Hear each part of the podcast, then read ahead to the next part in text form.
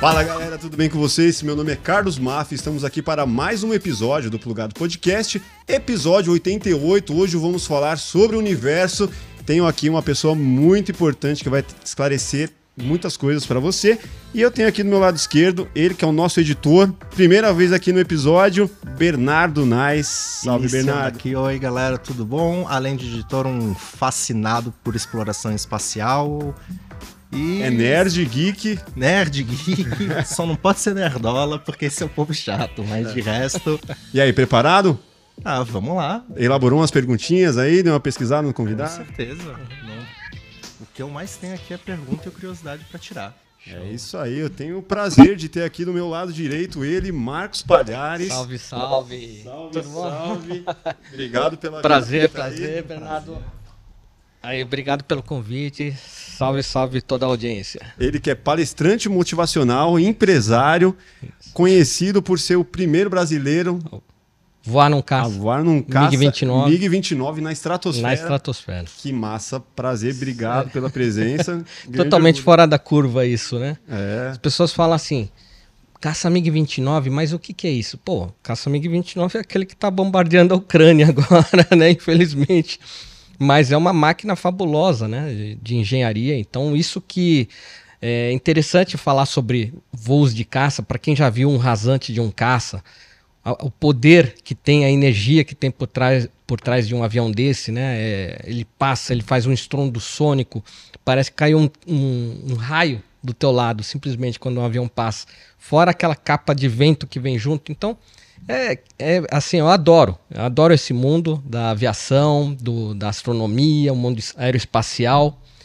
E aí eu já tô saindo do caça e indo pro foguete. E a gente vai falar bastante disso agora. cara, vamos começar pelo caça então. Então. Cara, a galera que não tem é, conhecimento do assunto, Sim. como que é você ser um brasileiro conhecido Isso. por viajar num caça, mas você não é um piloto? Não sou um piloto. Vamos lá, como que é essa história? Então, isso é um- uma coisa que começa na infância, né? Uhum. Então, na minha época, a gente ia no jornaleiro. Uhum. Uma coisa que acho que não, não existe mais. hoje. A banca de A jornal gente ia tá comprar morrendo, né? revista. É, porque não tinha internet, tinha que comprar revista de avião. E e quem queria entender um pouco mais, eu fui montando fascículos e eu era ficcionado. Por isso, eu sou da época do Top Gun 1. Sim. Então eu tava lá no cinema, assisti o Top Gun, falei, nossa, que sensacional. Já pensou que sonho voar num avião desse algum dia tal? E foi uma construção que foi acontecendo na minha vida. Então a- as coisas parece que foram por um acaso, né? Mas na verdade elas foram uma construção. Começou com essa vocação, eu queria ser piloto de caça. Aí chegou na fase em que eu tinha que decidir se eu ia realmente seguir uma carreira militar, se se eu seguiria uma carreira na engenharia, que eu também tinha fascinação por essa área. Só que eu tinha um negócio familiar. E aquele pequeno negócio familiar que estava borbulhando, eu já participava ativamente e tal. E a carreira militar era uma outra pegada. Sim. Você ia tinha que para ser piloto de caça você tem que camelar por todo o país, né? Você vai para Barbacena, tem as primeiras aulas de instrução, depois você vai para Natal, de Natal vai para Santa Maria, Santa Maria para o Rio. Eu falei, caramba, eu acho que eu não tenho essa, essa veia né, de, de, de migratória assim dentro de mim. Eu quero uma coisa mais perto da minha família, ajudar a crescer o negócio. Qual que era o Então- negócio da família? A gente tinha começou com uma gráfica e dessa gráfica foi para uma escola e da escola hoje nós temos uma faculdade, temos um grupo que é o- a faculdade Monitor.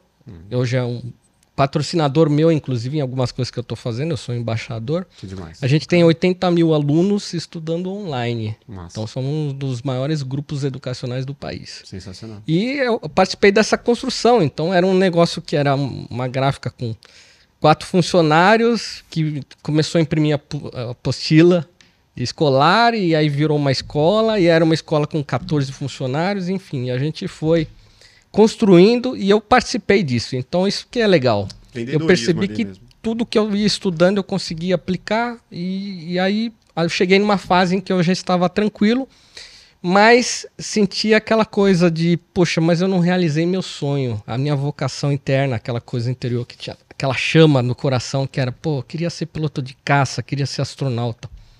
Aí aconteceu um dia, em 2006, quando eu vi pela primeira vez um astronauta indo para o espaço, um astronauta brasileiro. né? Que era o Marcos Pontes. Sim. E eu falei, pô, mesmo nome que eu, olha só, o cara acreditou no sonho dele e deu certo. Eu achava que era impossível ser astronauta.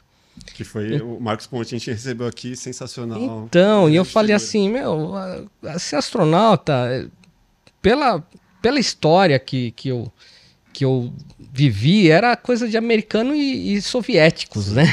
soviéticos. Então eu falei, não, isso aí tá fora, eu tenho que fazer algo palpável E Quando é que mesmo. nós brasileiros vamos para o É, espaço, quando né? que o Brasil vai para o espaço? E aí, 2006 foi uma virada de chave para mim. Porque eu falei, pô, agora eu tenho um guru, tenho um norte aqui. Preciso saber o que, que esse cara fez aí, porque ele conseguiu. E eu quero saber se eu consigo voltar no tempo e resolver a minha parada aqui, né? Essa. Já tava com quantos anos predisposição. 2006. Aí eu já tava com 33 anos. Ixi, já Mas, pois é. E eu falei assim, meu, será que é possível isso? Mas ao mesmo perdi tempo. time, né? Total, total. Mas ao mesmo tempo, quando você entra com paixão em algo, eu acredito que você abre muitas portas e, e parece que existe uma lei da atração no universo que é uma coisa assim inexplicável, né? Então foi muito incrível porque a partir daquele primeiro contato de saber que um brasileiro conseguiu, eu comecei a trabalhar pelo meu sonho e olha só como é interessante, eu já tinha uma vida financeira estável. Eu podia me dedicar paralelamente ao meu sonho. Então, Já uma- tava casado ou não? Não, não estava casado. Me casei bem tarde. me, casei, casei agora, ano passado, pra você ter uma ideia. Mas no mundo dos negócios você já tinha decolado, já estava na estratosfera, mas agora tinha que ir para estratosfera mesmo, né? Total. Fazer valer.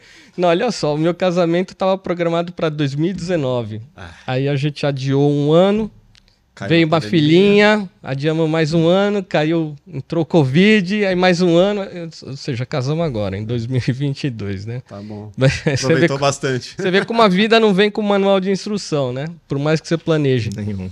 Então ali eu tinha essa pegada de falar, pô, o que, que o Marcos Pontes fez? Bom, ele veio da Força Aérea e agora? Sem chance. Mas era uma concorrência pública. Assim, como delegado para a Polícia Federal.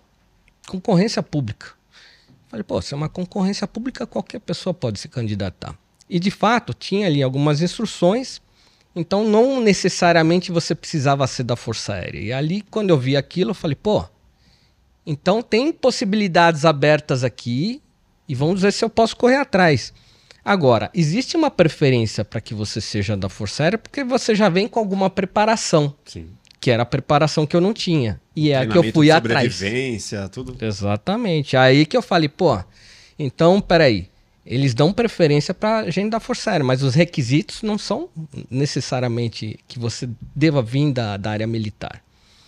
E aí eu comecei então a me envolver, realizar cursos na NASA, cursos na Roscosmos russa, fiz simulações em aviões de caça, simulações em força G, microgravidade, fiz tudo que precisa curricularmente um- uma pessoa, um candidato forte de astronauta.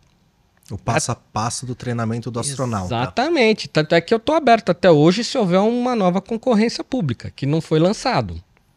Mas se houver, eu vou participar. O que, que eu consegui? Bom, aí vem a parte legal da história.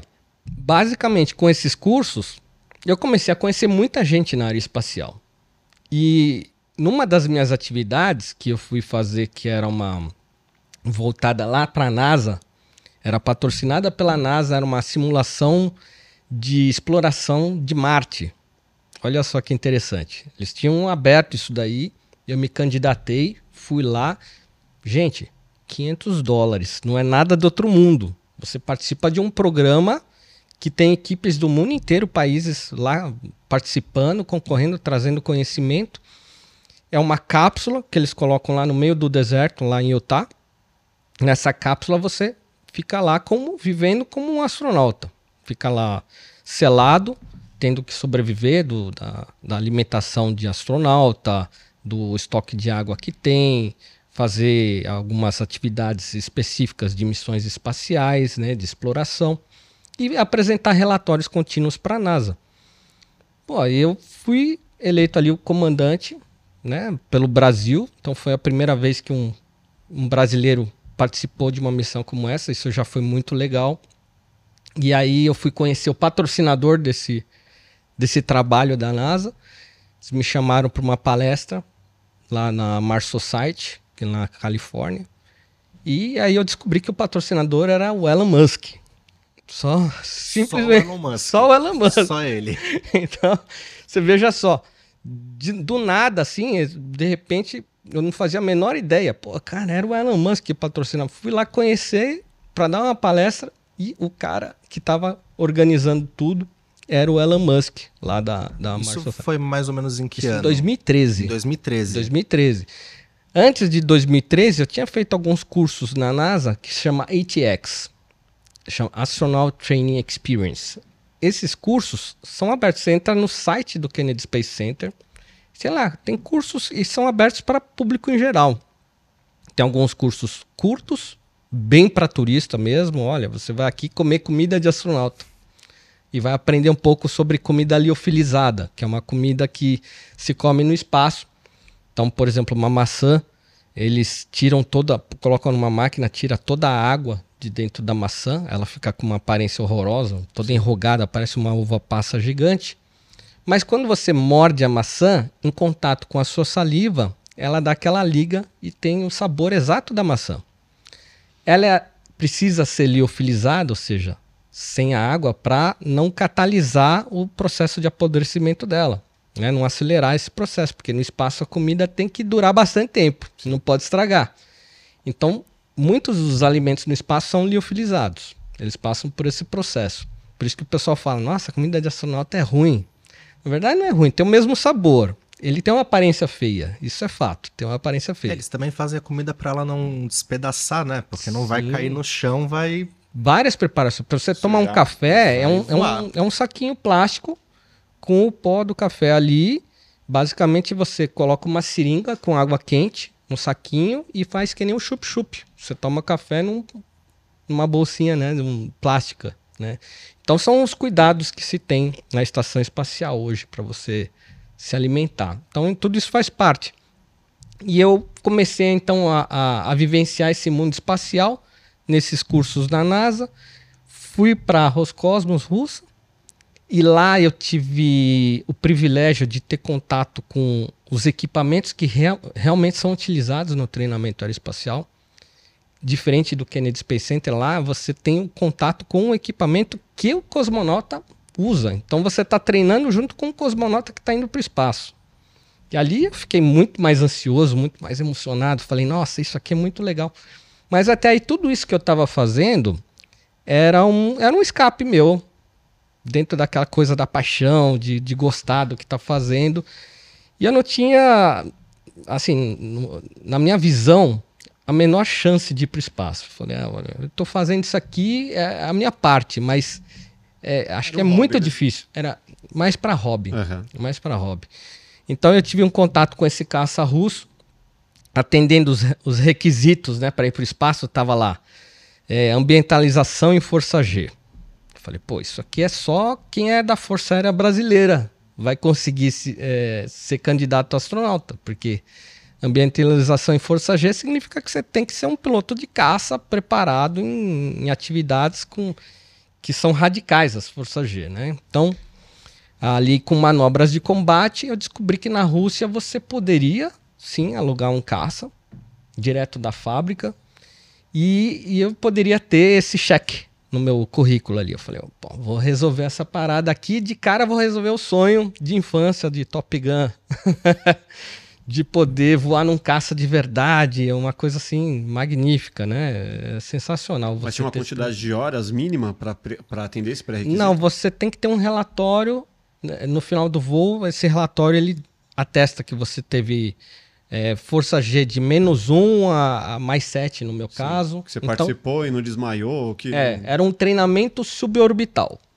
Então o que eu comprei lá com eles foi um treinamento suborbital. Nesse treinamento é, eles vão aumentando gradativamente a força G. Então imagina aqui, vou pegar esse, essa maquetezinha aqui. Vamos supor que isso aqui é um avião, tá? Depois a gente vai falar disso aqui do foguete.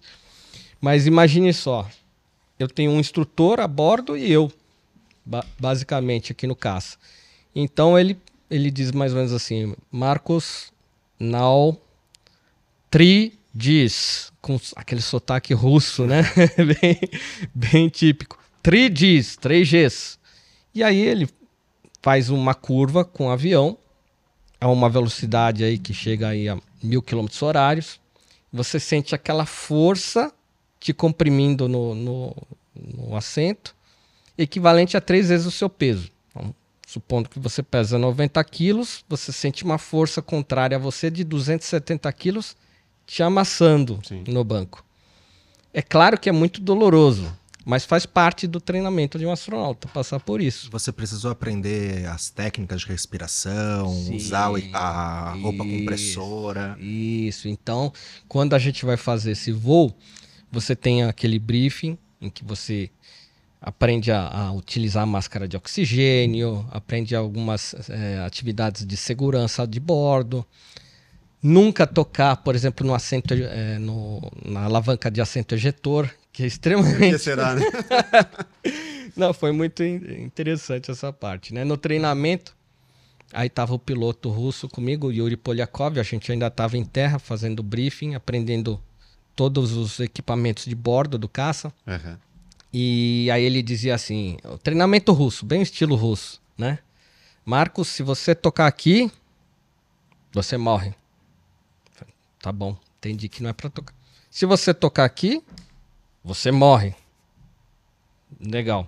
Se você tocar aqui, você morre. Eu falei, tem alguma coisa que eu não morro?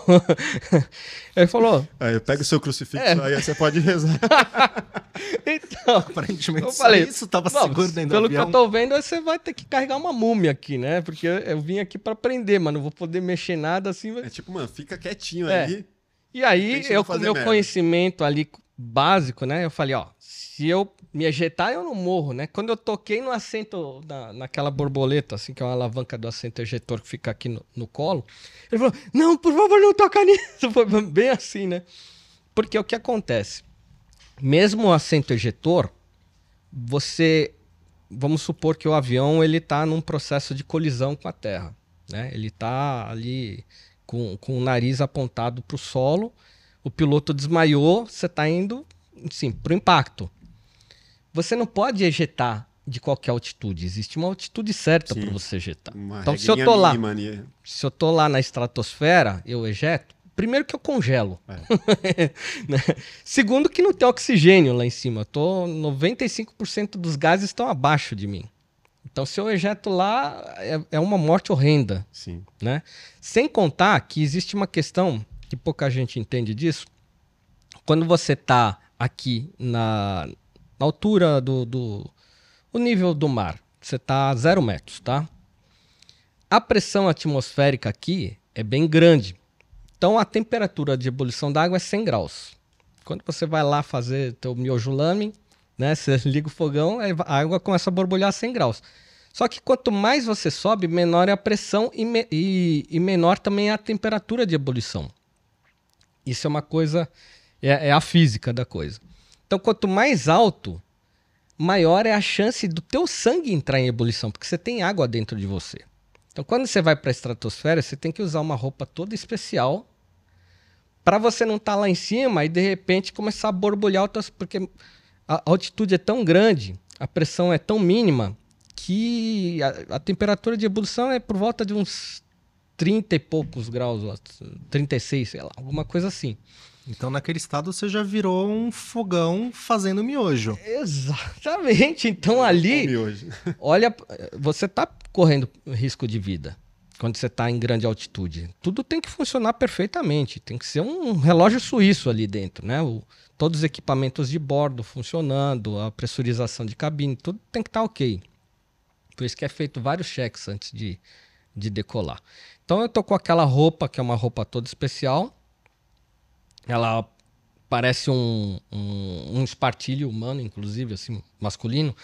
Ele é cheio de, de, de fios, assim, que te apertam e é importante estar tá bem apertado mesmo, porque em determinadas manobras que são muito radicais, é normal que o sangue vá para algumas partes, alguns lados específicos do teu corpo. Então, você faz uma curva, o sangue vai todo para um lado só do teu corpo. Uhum.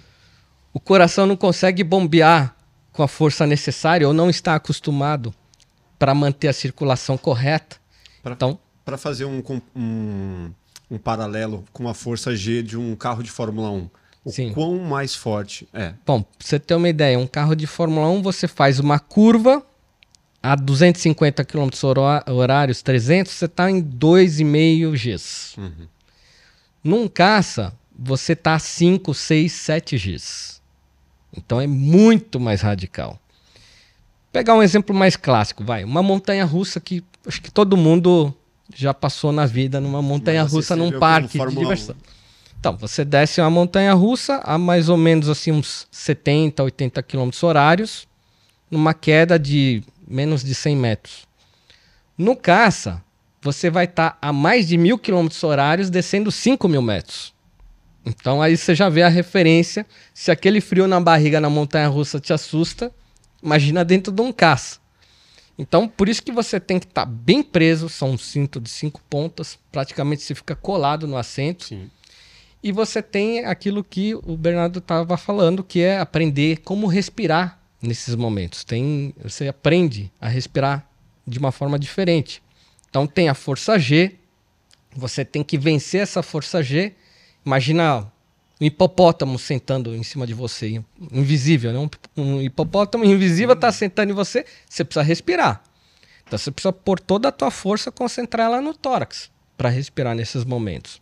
Então, tudo isso faz parte do briefing e é importante lá no meu currículo de astronauta.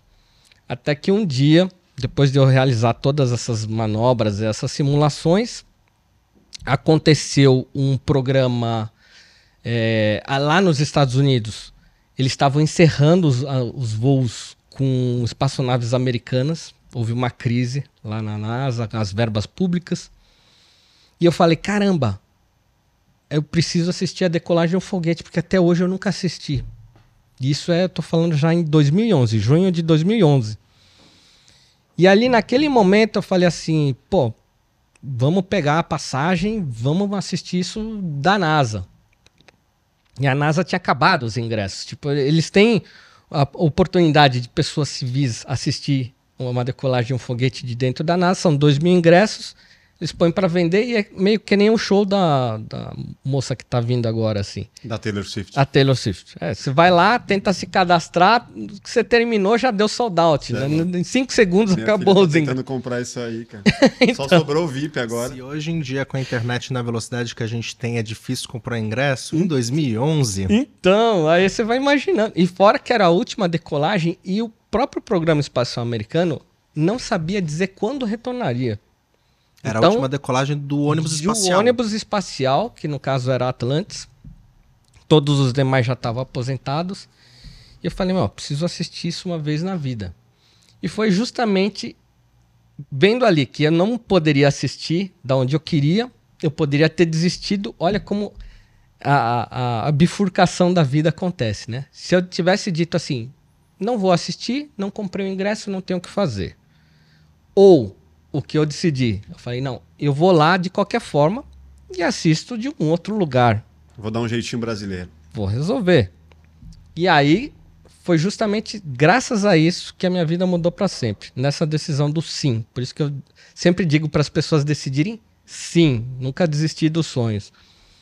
E eu peguei o, o avião, que era um avião eh, ia ser Guarulhos, eh, Houston, Houston, Orlando.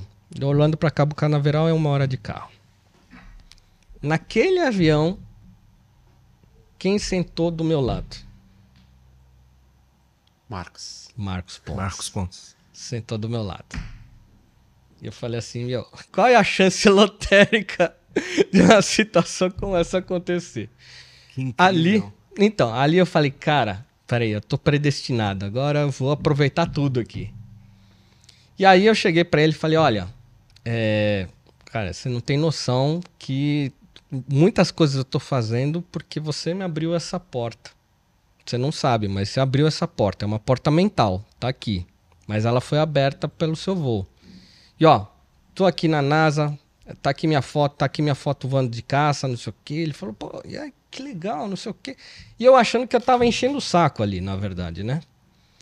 Aí eu mostrei um vídeo meu de- do voo no MiG, e ele olhou aquele vídeo e ele falou, meu, eu não posso fazer isso que você fez na FAB. Se eu fizer isso aí, os caras me cortam, né? Você, isso daí, é, esse tipo de manobra é só na Rússia mesmo para fazer. Aqui no Brasil, Perigoso. totalmente. Você mexe com toda a estrutura do avião. é, os nossos aviões são mais sensíveis. a- Os russos têm uns aviões mais parrudos, tal. Esse especificamente ele foi até projetado até para fugir de radar americano. Então é outra, é outra dimensão, é outro nível. É praticamente uma Ferrari dos caças. Ali você conseguiu fazer o olho dele brilhar. Ali eu chamei a atenção, porque quando eu mostrei o vídeo e ele fala assim, meu, nem eu fiz isso na minha vida, Aham. eu falei, cara, eu tô no caminho certo. Então, pô, tô vindo do cara que conseguiu chegar lá, Fez né? Algo que nem o Marcos Pontes fez. Pois é, eu falei assim, meu, isso é altamente relevante. E ali naquele ponto foi importante porque deu uma injeção de energia que eu precisava. Porque até então eu falei assim, ah, eu tô fazendo isso aqui, mas não vai dar em nada, né? Eu tô apenas é, apagando um incêndio dentro de mim, de algo que eu realmente gostaria de ser. E foi legal nessa, nesse encontro, porque ele me deu várias esperanças. Ele falou assim: não, olha, eu acho que você deve seguir. Segue em frente, vai dar certo e você tá no caminho certo, você tá fazendo coisas muito legais e tal. Falei, pô, Fazendo sensacional. por conta, né? Sendo proativo. E você não tinha tido nenhum contato com ele durante esse período de ir Cara, pra Rússia viajar aos eu- treinamentos nos Eu Estados tinha, olha, Unidos? como é, que, ele- como é que era? Eu tive um contato com ele antes dele ser astronauta. Na Força Aérea, tinha, em Pirassununga tem um evento uma vez por ano chama Portas Abertas, que a Força Aérea abre, como já diz o nome, né, para você assistir um show aéreo uma vez ao ano, geralmente em comemoração aos voos de Santos Dumont. É.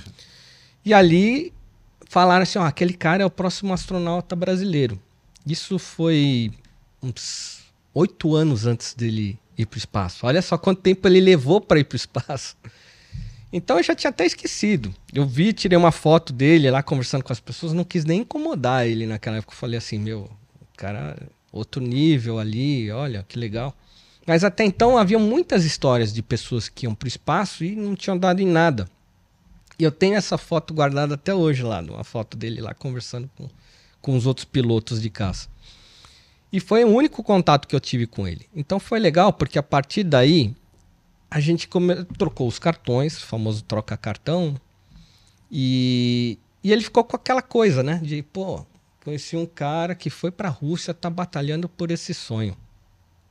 E foi legal porque eu fui para Cabo Canaveral, consegui assistir a decolagem do foguete, que era um grande sonho. Falei, pô, imagina viver a vida sem ver pelo menos uma decolagem, né? Mesmo que eu não vá para o espaço, cara, eu tenho que sentir essa energia incrível que é um ver um edifício decolando, cara. Né? Ainda mais o último voo do ônibus espacial, né? É Exatamente. Histórico. Não, foguete é você assistir literalmente. Assim. Se você não acredita nessa coisa de que o homem foi pro espaço, eu Que tem convido. uma galera que escreve. É. Episódio do Sacana, a galera fala, pô, o homem não chegou nem na lua ainda, os caras estão falando. Então, eu, eu sempre digo assim: olha, você não acredita nisso? Hoje eu sou guia na NASA. Compro o pacote, eu te levo para assistir a decolagem de um foguete. E aí você vai entender o que, que a engenharia humana é capaz, cara. Que você vai ver literalmente um edifício levantando voo. É uma coisa surreal. Eu era adolescente, eu era conspiracionista da Lua.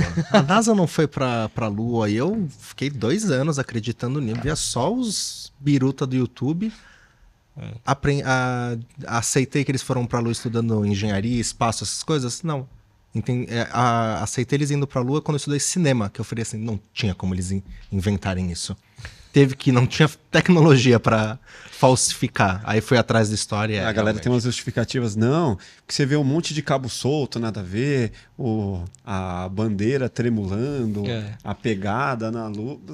É um viés de confirmação Os que, caras vê tiram o essas- que quer, Tem né? os Mythbusters, tem um episódio do Mythbusters que é só tirando todas essas dúvidas da galera. Eu recomendo, acha facinho no YouTube. É. né? São as perguntas mais óbvias que as pessoas fazem, né? Que não acreditam que o homem chegou na Lua. Os caras explicam, pega pergunta por pergunta e mostra, explica. Então, hoje, para você ter uma ideia, a gente tem espalhados em museus do mundo inteiro 200 quilos de rocha lunar. Inclusive, se você vai lá na NASA, você pode tocar em uma. Tá lá.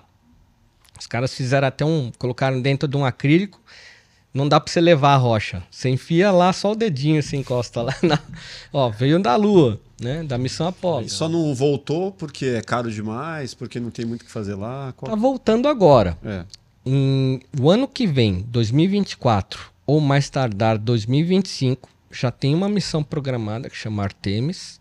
Já tem uma tripulação já pronta que vai voltar para a Lua. Com Não qual vol- objetivo?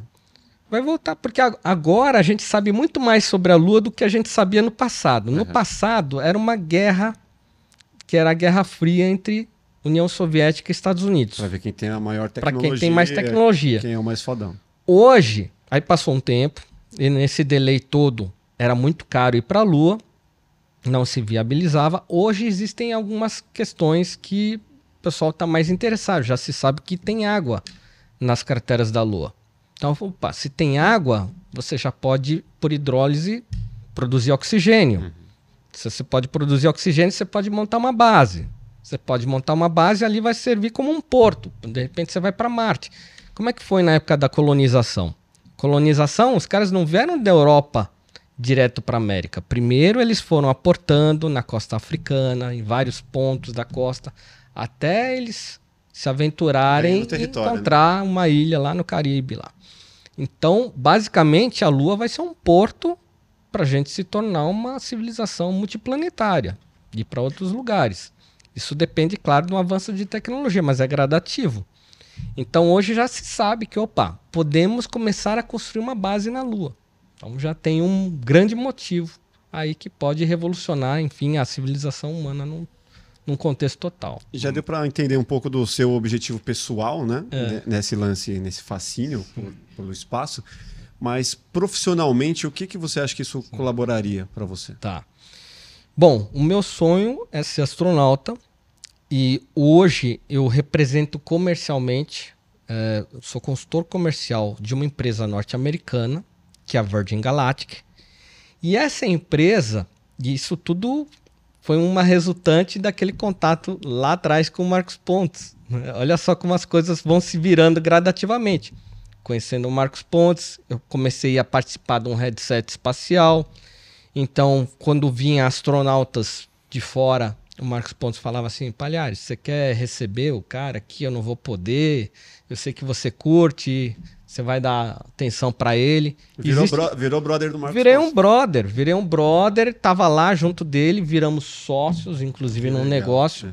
que hoje se chama Agência Marcos Pontes, que é uma empresa voltada totalmente para um turismo de ciência, um turismo científico, que leva pessoas como o Marcos Palhares da infância e da juventude para conhecer a NASA, para fazer um voo de caça, para ter uma experiência em microgravidade, para conhecer a Roscosmos, para assistir a decolagem de um foguete. Então, tudo isso a gente empacotou num programa turístico, somos a única agência especializada. E como é que aconteceu essa, essa sociedade? Foi interessante, porque depois daquele encontro no avião, passou-se muito tempo. Acho que alguém, uma sócia dele, em comum, que era assessora, comentou com ele, ó, a gente podia abrir uma agência para tentar vender essa coisa de voar de caça e tal. E ele lembrou, pô, conheci um cara. Tem um doidão que eu encontrei lá Conheci no um avião. cara, olha só, passou tipo uns seis meses, quase um ano. O cara pensa como. Aí o cara penso. lembrou de mim. Que foda. Aí ele, a assessora ligou para mim e falou assim: Você tinha uma ideia de abrir uma empresa dessa? Eu falei: Tinha, comentei com ele, mostrei todos os lugares que eu tive e tal. Você pode apresentar pra gente um PowerPoint, né? Como é que é essa tua ideia? E aí eu já levei, eu falei, olha, na verdade eu já abri, porque eu, eu abri a agência porque eu não imaginava que ele iria me chamar. Mas olha como foi importante o voo de caça, né? Por causa de um voo de caça. Ele mal lembrava meu nome, mas ele falava, cara, tem um maluco ali que já fez isso aí. Então aquele conhecimento foi agregado. A gente montou o portfólio, mostrei, ó, a agência já está funcionando, chama Aventuras Incríveis. E aí a gente acabou mudando o nome para Agência Marcos Pontes, em homenagem ao nosso Gagarin brasileiro, nosso pioneiro espacial. E teria todo esse braço de marketing que precisava da para a agência pegar. Tinha a chancela do Marcos Pontes. Tinha uma chancela de uma pessoa venerável que foi para o espaço, Sim. né? E antes eu estava lá meio patinando com a agência, na verdade, né? Não estava conseguindo resultado. E a partir então dessa comunhão, aí a agência pegou no breu e a gente começou a conquistar contratos.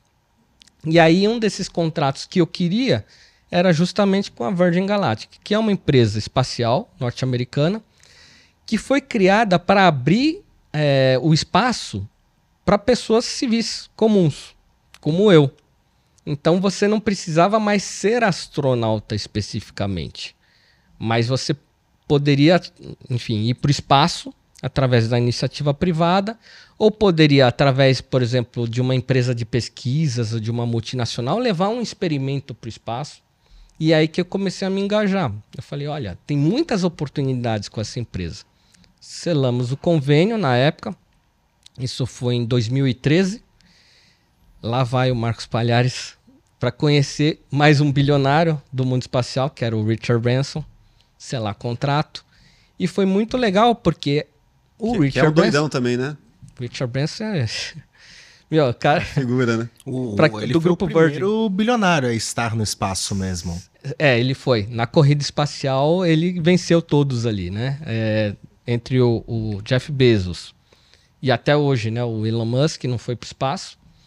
É, o Richard Branson, entre os três, ele foi o primeiro que conseguiu ir para o espaço com a espaçonave dele. Ele é muito empreendedor, né? Ele é foda. E ele é um cara que tem essa veia aventureira que já tinha muito a ver, assim, eu tinha uma, uma ligação, assim, né, com o estilo dele de ser. Então ele já tinha projetado um balão para dar a volta ao mundo num balão, igual o Júlio Verne. Ele já tinha tido umas ideias muito loucas. Eu Várias falei, que deram certo e várias que também não deram. né? Exatamente, A exatamente. Coca-Cola lá, a Virgin Sim. Cola. Tem umas A Virgin coisas Cola. bizarras, assim.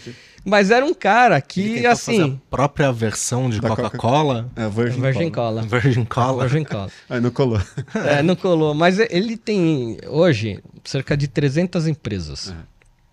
Às vezes eu fico, até brinco, né? Eu falo, como é que ele sabe o nome de todas as empresas dele? Porque é muita empresa. É, ele fala que o segredo é delegar, né? Saber delegar. Exatamente. Tá bem informado, exatamente. Ele fala assim, o segredo é escolher as pessoas certas para pôr no, no negócio. Então ele, enfim, ele vai criando empresa de trem, empresa aérea, empresa de Coca-Cola, empresa de telecomunicação. É um grupo muito grande.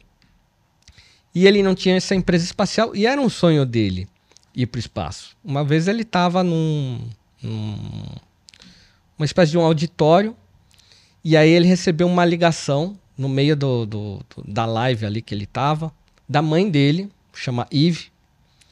E a mãe dele, eles colocaram o áudio, né, para todo mundo, toda a plateia escutar. A mãe dele fala: "Ô, Richard, você sempre quis ir para o espaço, só falta você abrir uma empresa espacial". E ali deu um estalo nele e falou: "Pô, realmente, por que que eu não abri, né, essa empresa espacial?". Pô, e ele com não dinheiro só- sobrando aqui. Ele Então, abre uma empresa. Eu tenho bilhões aqui, um monte de empresa para poder.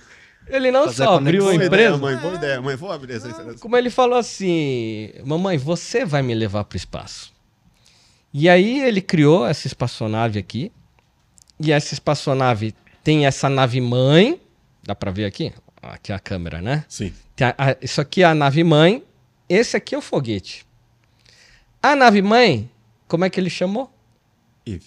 Eve, a mãe dele. Ah, vem daí o nome Eve. Exatamente. Então ele falou assim: Mamãe, você vai me levar para o espaço.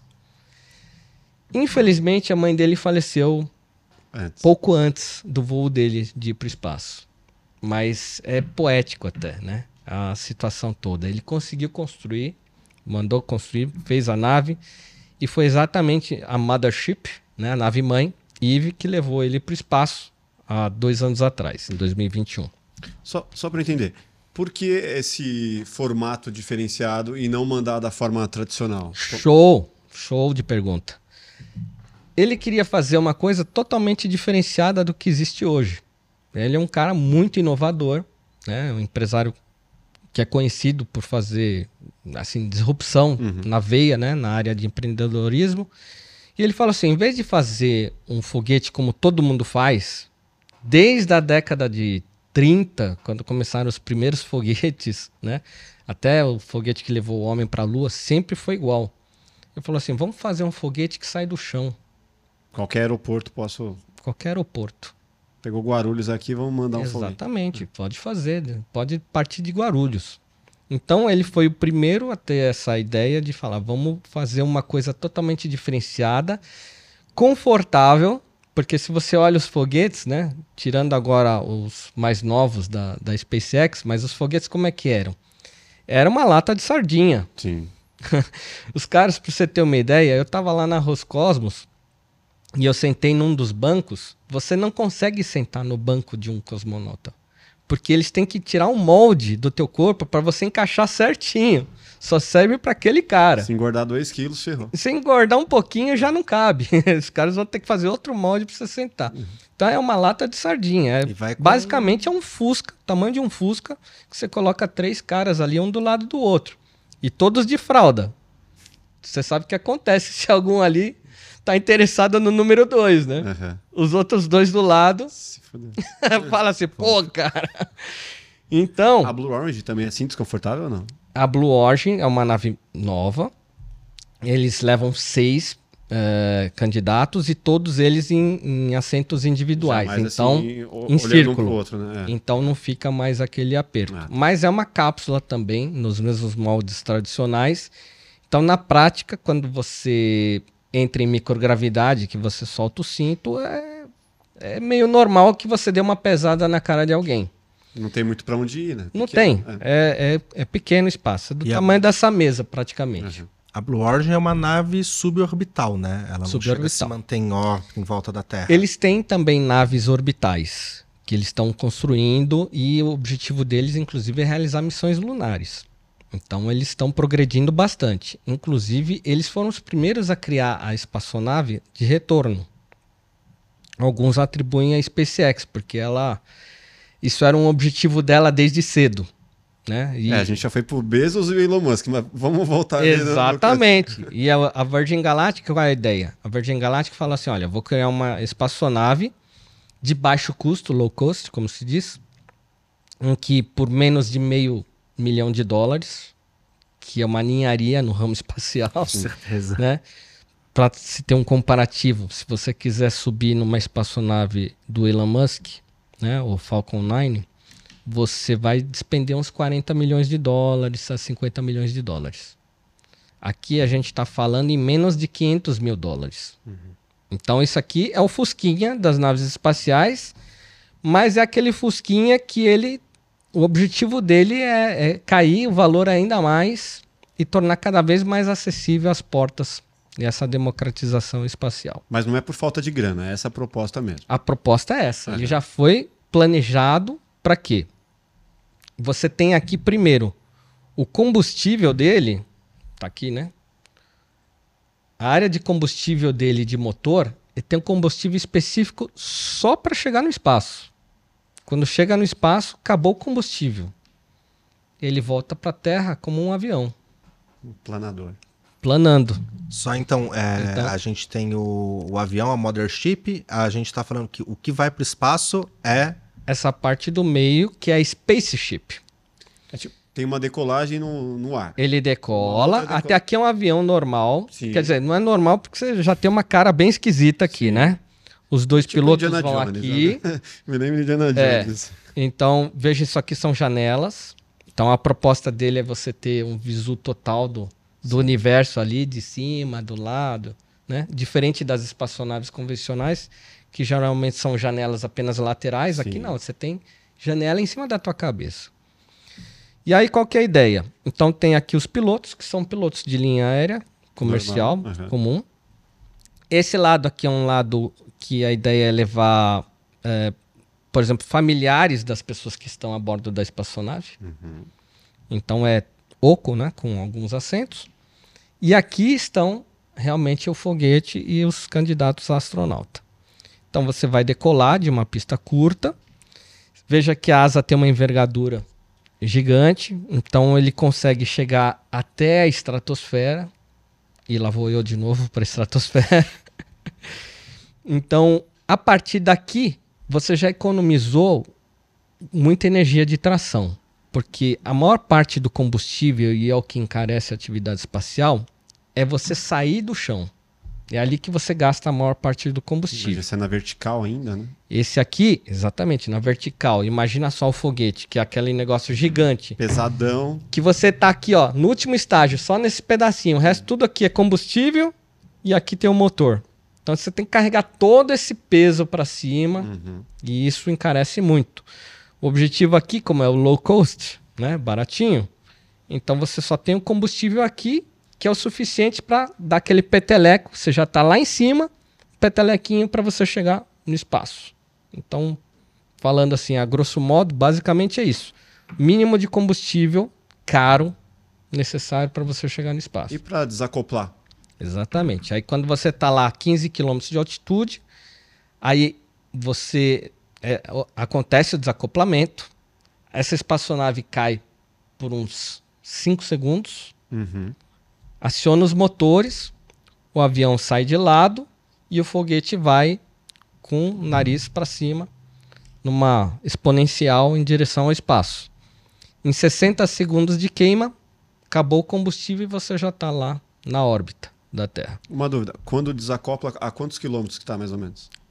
Você está a uns 600, 700 Ah, quilômetros um avião normal. no avião, É. é. normal.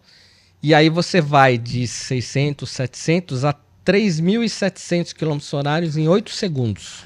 Mas na Virgin Galactic você vê lá um vídeo, basicamente quando acende o motor, o cara vai para trás. Ah, a gente vai colocar um insert disso. É muito legal assim, você vê aquela pressão da força G, basicamente o rosto faz assim por um breve segundo, que é aquela impulsão rápida de, de quase 3 mil km horários a mais. aqui, ele já faz isso. Já dá essa Exatamente. empinada. Ele já sobe. Aham. Quando acabou o combustível, aí basicamente você fica em, em órbita um pouquinho, que é coisa de 5 minutos a 10 minutos. E basicamente essa asa aqui, ela foi projetada para dobrar. Essa asa aqui, são essas duas. Ela sai da posição horizontal, entra na posição vertical. Quando ela entra na posição vertical, ela cria um novo centro de gravidade que ajuda a trazer a nave de volta para a atmosfera. É, a gente chama disso de efeito peteca. Né? E aí a nave, quando uma vez que ela entra na atmosfera de novo, a asa volta na posição horizontal e ele volta como um planador, fazendo voos helicoidais até pousar na pista novamente. Então, basicamente, é para você ter a experiência de atravessar a atmosfera terrestre, ver realmente a curvatura da Terra. Então, para quem não acredita que a Terra é redonda, é eu já vou te dizer, quando eu fui para a estratosfera, eu vi. Então, já vocês estão falando com alguém que já viu que a Terra é redonda. Também tem a galera do terraplan... terraplanista lá. Você recebeu alguém? Não? Ixi, não, não. Aqui não. Ah, Eu não dou, não dou, não dou abertura. é, Mas na internet, nos episódios do Marcos Pontes, do Sacane, a galera, pô, a terra é plana e tal. Tem, tem esses caras aí. não, eu tenho os meus haters também, já tô acostumado. né? É. O pessoal que fala, vê meus vídeos no MiG-29 e fala assim, ah, ah, o olho de peixe, eles gostam de dizer, a Ah, câmera lente olho de peixe. lente olho de peixe. É, de fato usa a câmera olho de peixe, mas não, não quer dizer que não, a Terra não é redonda. Dá para ver. Eu tenho foto, a foto mostra ali a curvatura, né? Mas eu acho que a fa- famosa frase, né? Uma coisa boa para um louco é um louco e meio. A pessoa vira e fala, ai, a Terra é plana. Você vira e fala, não, a Terra é um cubo. É. E a gente tá dentro dele. É, Aí exatamente. quero ver a pessoa. Você tem que ser mais louco do que É, o tem louco. que ser mais louco. A pessoa fala, ai, o homem nunca foi pra Lua. Você acredita na Lua? É. Eu não acredito. A Lua pra mim não existe. Não, começa máfia aqui, olha. Imagina só, se você faz uma live agora, você pega teu celular nesse instante e chama um amigo teu que tá morando lá no Japão. Você pede pra ele, mostra a tua janela agora. Você tá numa live com ele. Ele vai te mostrar que agora é noite e aqui é dia. Como é que a Terra plana, o Sol cai só num canto e não cai no outro? Tipo, não- já não faz sentido. E é uma coisa bem óbvia, né? Das pessoas atestarem que existe uma circunferência, existe um lado que está batendo o Sol, existe um lado que está escuro, depois isso se inverte. Sem contar que qualquer pessoa que tem um telescópio vai ver todos os planetas redondos. Por que, que só a Só- Terra uma. ser chata, né? Tipo, Uma, uma coisa que o Sacane falou aqui que deu bastante polêmica é, É. que isso está muito ligado à igreja evangélica. Ah. E aí, mano, os evangélicos vêm em peso. Pô, sou da igreja a vida toda e nunca ouvi ninguém falando que a terra é plana. É, é, É, um, é que é essa um- mistura. Essa, essa coisa da Terra plana, ela- acho que ela virou até um- uma falsa. ah, Porque antigamente todo mundo achava que a Terra. Não, os gregos, os egípcios, todas as culturas há milhares de anos, sabe? O, Já sabia. né, os gregos calcularam há dois mil anos o- a circunferência da circunferência. Terra com uma precisão muito boa. Acho que esse negócio da Terra plana é um negócio até que mais recente, Sim. né? De alguma, sim. poucos séculos pra cá que começou como. É uma comunidade de Facebook aí Mas que não cresceu, cara. esse lance relacionar com a igreja evangélica, né? Oi? Não tem nenhum sentido esse lance de relacionar isso Eu com a acho que igreja evangélica. não, eu acho que tem gente, sei lá, até a- eu conheço pessoas que até têm um relativo conhecimento que não acreditam que a Terra é, é- é arredondada. Então eu falo assim, cara, é uma coisa meio que acho que, é o que a pessoa absorveu, o que, que ela não absorveu, se não gostava da aula de física, né? Porque é, é- é muito fácil explicar, né? A gravidade é uma coisa que é fácil explicar, né? Eu posso jogar esse celular para cima, eu sei que ele vai cair, né? E tem gente que fala assim, não, essa ideia de gravidade não existe, isso é invenção. Então, assim, são coisas assim que são muito básicas, né, para quem estuda, né? É a ciência, né, como a gente gosta de dizer. E para outras pessoas não é tão óbvio. Aí vai do, acho que da vivência, né, de cada um. Então, eu respeito as pessoas. Eu É muito nisso, né? A pessoa ela só vai acreditar no que ela, ela mesmo vê. Ela não vai acreditar no que o outro viu, no que o outro calculou. É só o que eu vi com meus próprios olhos. E às vezes nem isso, né? Porque já teve sim. terraplanista que comprou um giroscópio de 15 mil dólares para provar que a Terra não gira e marcou lá 15 graus a hora. Ele, não, deve estar quebrado, isso não é possível. Não teve um cara que fez um foguete É e mesmo? faleceu? Teve o cara que fez um foguete. Eu falei, que é meu, o cara teve a capacidade técnica, que é muito difícil você fazer um foguete. Ele fez um foguete, embora era um foguete que era quase um- uma bala de canhão, né? Tipo, já, já sabia que ia dar errado aquele negócio. Mas o cara, pô, ele construiu ele mesmo para provar que a Terra não era redonda. E, imagina, qual foi o fim dele? Direto no chão, né? Aham. Direto no chão, né? Não sei para que, que ele colocou a vida dele em risco para provar uma teoria tão fácil de ser, ser provada, mas enfim, é cada um escolhas, né? Escolhas. Só concluindo, então, a, essa viagem, né? E, Isso. a- e o seu relacionamento com a Virgin. Então, a partir do momento que ele sai, volta, desce rodando, beleza, Isso. concluiu a viagem espacial. Pousa em segurança. Aham. E aí, qual que é o objetivo, respondendo a tua pergunta? O meu objetivo profissional é poder ser um, um astronauta comercial. Uma pessoa, por exemplo, que hoje está equivalente ao pessoal de bordo dos aviões, que está ali eh, junto com a equipe que vai decolar, prestar segurança, briefing, né? Vai dizer assim, pessoal, todo mundo para as cadeiras agora, alguma coisa desse tipo. Soltem os cintos, né? Agora respire, enfim, tá aqui participando ativamente. Ou é levando um equipamento científico. Mas na- Virgin, esse- é- essa é a sua meta. É o meu objetivo é ser um pontos. astronauta comercial. Esse é o meu objetivo. Mas para isso, o que, que precisa? Então, primeiro, é, como é que eu conquistei minha vaga? Então, a, a Virgin Galactic, uma vez que a gente selou um convênio, a Virgin falou assim: olha, agora que você é um representante da marca, você tem direito a ir para o espaço por um valor simbólico, que é um valor que é um décimo do que o pessoal está investindo. E ali foi o momento que abriu meus olhos. Eu falei: não, você está brincando. Vai rolar. Agora sim, vai rolar. Então, ao mesmo tempo em que eu estava ajudando a abrir portas para outras pessoas, porque eu represento a marca e sou um divulgador da marca no Brasil, eu também estava abrindo o meu próprio assento para ir para o espaço. Estava lá com a- essa oportunidade. Veja só como as coisas acontecem de forma indireta. Né? Não foi um planejamento, foi uma construção gradativa Sim. né? E aí, hoje eu então sou o número 298 para ir para o espaço. Agora, semana que vem vão quatro pessoas a bordo dessa espaçonave. São quatro é, membros da Força Aérea Italiana que estão treinando para ser astronauta e vão treinar nessa espaçonave. A partir desses quatro indo, o meu número passa pra, de 298 para 294. E assim vai chegando a minha vez. Tem bastante gente pra testar antes de Tem, chegar essa tem, tem, tem, mas... Se for dar merda, pô, já tem mais de 200. Sim, né? sim. Ou, ou pior, né? Já me disseram o contrário. O quê? Eu já preferia ser um dos primeiros. Que já vai estar porque gasto aqui. Já vai estar gasto o equipamento, né? Então, mas veja, é, a frota está crescendo, então essa é a Spaceship Unity, já tem a Spaceship Imagine, que está pronta agora, e tem mais duas em construção. Então eles estão criando uma frota para revolucionar a atividade espacial. Tanto é que em 70 anos de história espacial, nós levamos 600 pessoas apenas para o espaço. Em 70 anos. E o objetivo com essa espaçonave é levar isso em um ano. Olha que revolução. Quer dizer, tem pelo menos uns 3, 4 anos aí pra poder chegar aos, os- à sua vez de.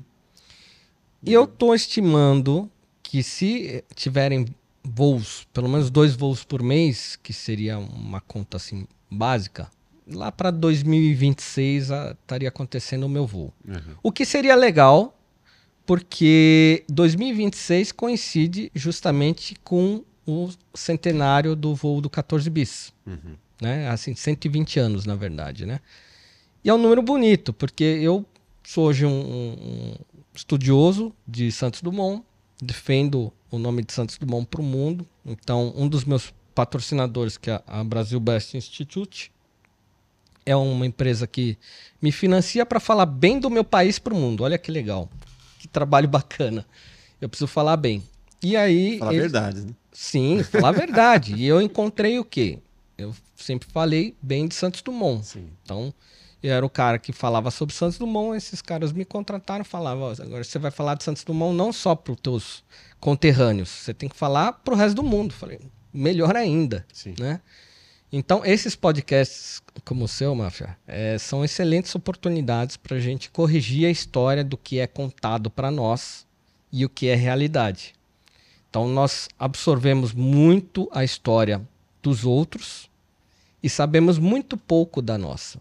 Porque essa que é a verdade. O brasileiro precisa aprender eh, a cuidar da sua história. Nós não temos essa, essa competência ainda. Os nossos museus estão pegando fogo, Sim.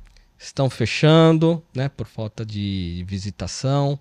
Eu mesmo ali, o meu escritório fica do lado do Museu de História de São Paulo, que começou a ser construído em 2011 e está parado até hoje a construção. E eu estou esperando um governador do estado que termine a construção. Estou do lado do Museu de História de São Paulo e está lá de porta fechada, nunca abriu, está lá.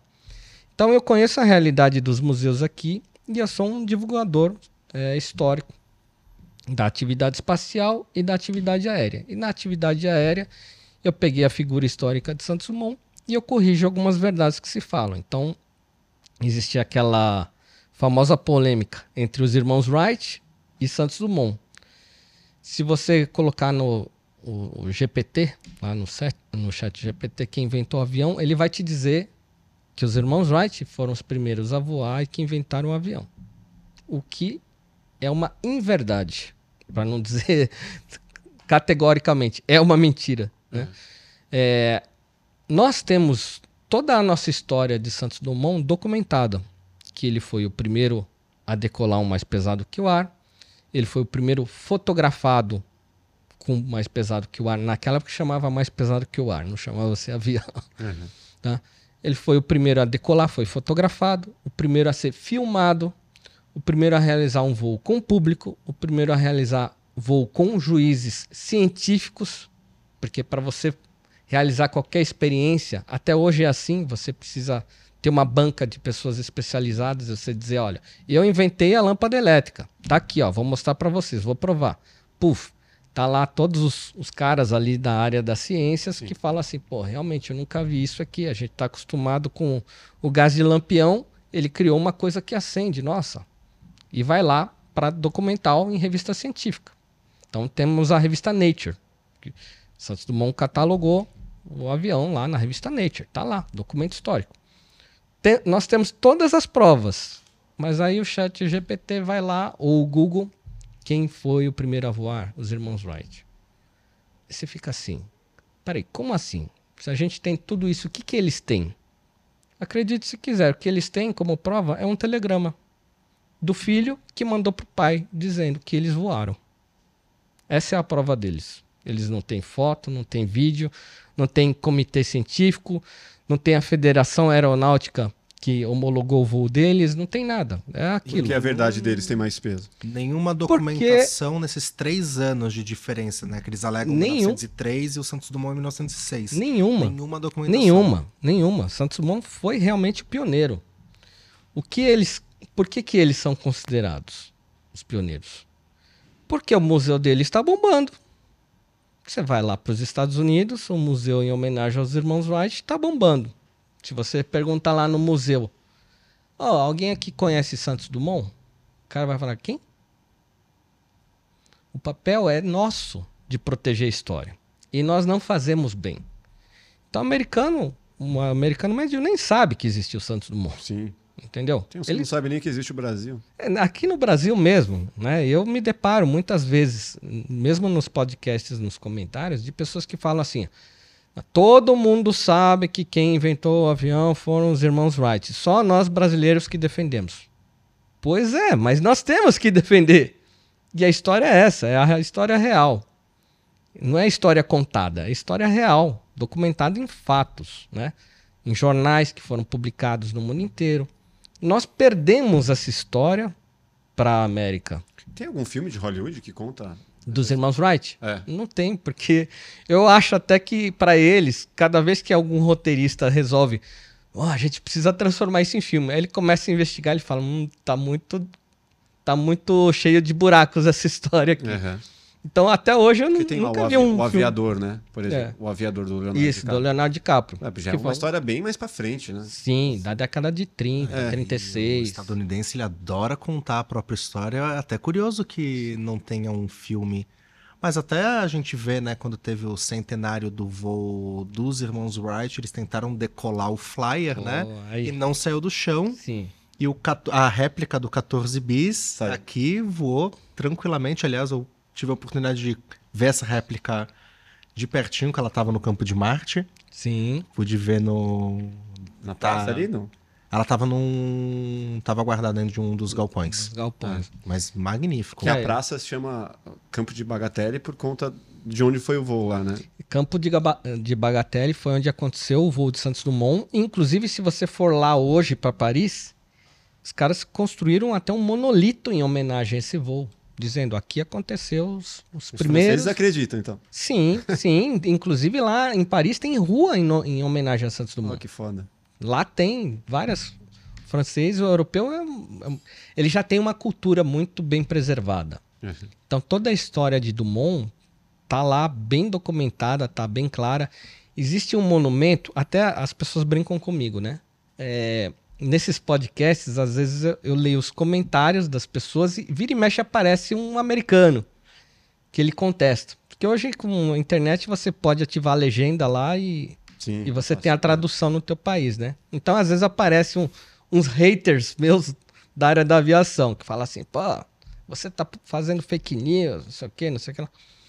E aí eu falo assim, bom, vamos conversar então. Adoro conversar com quem defende os irmãos Wright, né? Geralmente as pessoas não entendem absolutamente nada da história, só estão defendendo cegamente.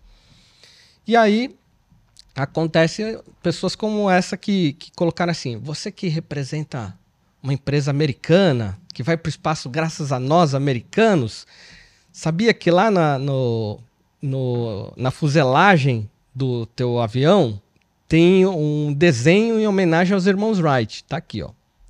É verdade, é real. Ah, sim. Tá, real- Então você vai decolar num foguete em homenagem aos irmãos Wright. Aí eu falei, ah, tá. Antes do desenho dos irmãos Wright, tem um desenho aqui de um homem-pássaro. Tá aqui. Olha só que buraco que eles deixaram aqui. Esse homem-pássaro, na mitologia grega, se chama Ícaro.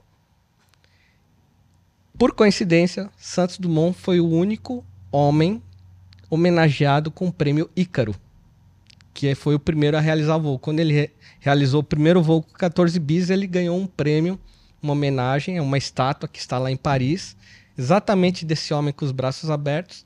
E lá na, na legenda, lá na placa, né? tá dizendo assim, uma homenagem ao primeiro aviador Santos Dumont. Tá lá, prêmio Ícaro. Então eu falo assim, olha só, vocês cometeram uma grande gafe, homenagearam os irmãos Wright, mas antes dos irmãos Wright tá aqui, ó, o Ícaro, que é Santos Dumont. Então, até nisso eu consigo defender Santos Dumont. E é muito engraçado, né? Essas, essas conversas, né? Com as pessoas que defendem os irmãos Wright. A galera não sabe de muita coisa, né? Não, não sabe que existem duas bases de lançamento aqui no Brasil de Sim. foguetes. Sim. Eu queria que você falasse um pouco disso, né? Por que, que isso, não é Isso. divulgado tanto? Ó, A molecada, não, não sei se não aprende isso na escola. Eu não aprendi na escola. É, é verdade, é verdade. O brasileiro tem que camelar às vezes para descobrir algumas coisas, né? Sim. Bom, para começar, nossas bases, uma tá no meio do mato, Sim. Alcântara. E eu mesmo conheço bases espaciais ao redor do mundo e não conheço Alcântara, para você ter uma ideia. Então, por quê? Aí, ó. Porque é dificílimo chegar. Então, mas, É pô, uma base mas que. você chegou muito mais distante. Pois é. Poderia chegar Pois aqui, é, né? No uma- Maranhão. Uma base que eu vou lá, eu compro o ticket e entro. Uhum. Aqui não tem essa de eu comprar um ticket e entrar. Hum, então já começa por aí. Tem que ser um militar, tem que ser... Exatamente. Tem que ser militar, tem que ter. Pô, mas você, Você entrou tem- até na área 51, você ia conseguir entrar. Pois é, então. Mas aí você tem que ir a bordo de um avião militar, tem que ter uma autorização de alguma pessoa do gabinete que manda lá. É, para chegar lá, você precisa de uma balsa. Aquela balsa tem a época do ano que tem as cheias que você consegue. é, ou seja, é muito complicado. Burocrático. Nos Estados Unidos você vai de carro, estaciona no estacionamento, paga o, o- o estacionamento, compra o ticket, entra, fica quanto tempo você quiser. Entendeu? Então são coisas que a gente precisa melhorar aqui. Mas né? você não poderia, ó, eu palpitando agora, você não, Boa. você fazendo as suas, é, levando a galera, né, tão longe, não seria uma rota legal? Pô, vamos conhecer uma base, pô, aqui no Brasil tem duas, eu vou lá, vamos lá, que vai ser o seu primeiro passo para É. você conhecer. Então, aí a base de Natal, aí é mais fácil. É, Porque a base de Natal, que é a barreira do inferno, está dentro da a cidade, 12 quilômetros que é uma da capital. É uma capital, já a cidade cresceu em volta. Infelizmente a base se tornou meio que inativa porque não é adequado você ter uma base espacial junto de uma cidade.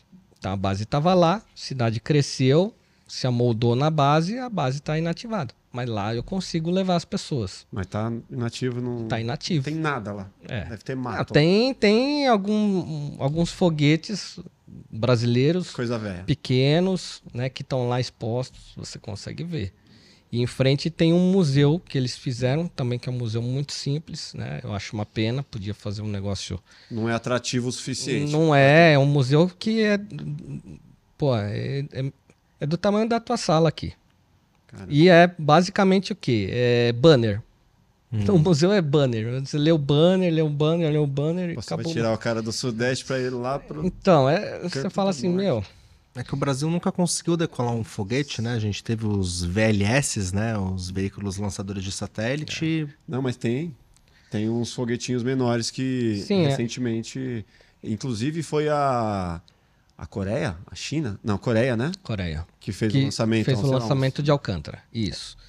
É, então, quando o Marcos Pontes abraçou ah, o cargo de ministro da Ciência e Tecnologia, uma das coisas que ele fez, ele falou assim: ó, a gente precisa de uma parceria público-privada nessa base que tá aqui cheia de teia de aranha.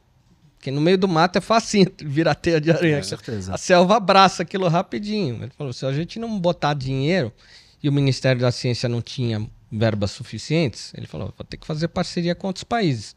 Ele abriu para todos os países: ó, quem quiser vir aqui, nós vamos fazer uma parceria, ó, que é, é- é leite moço.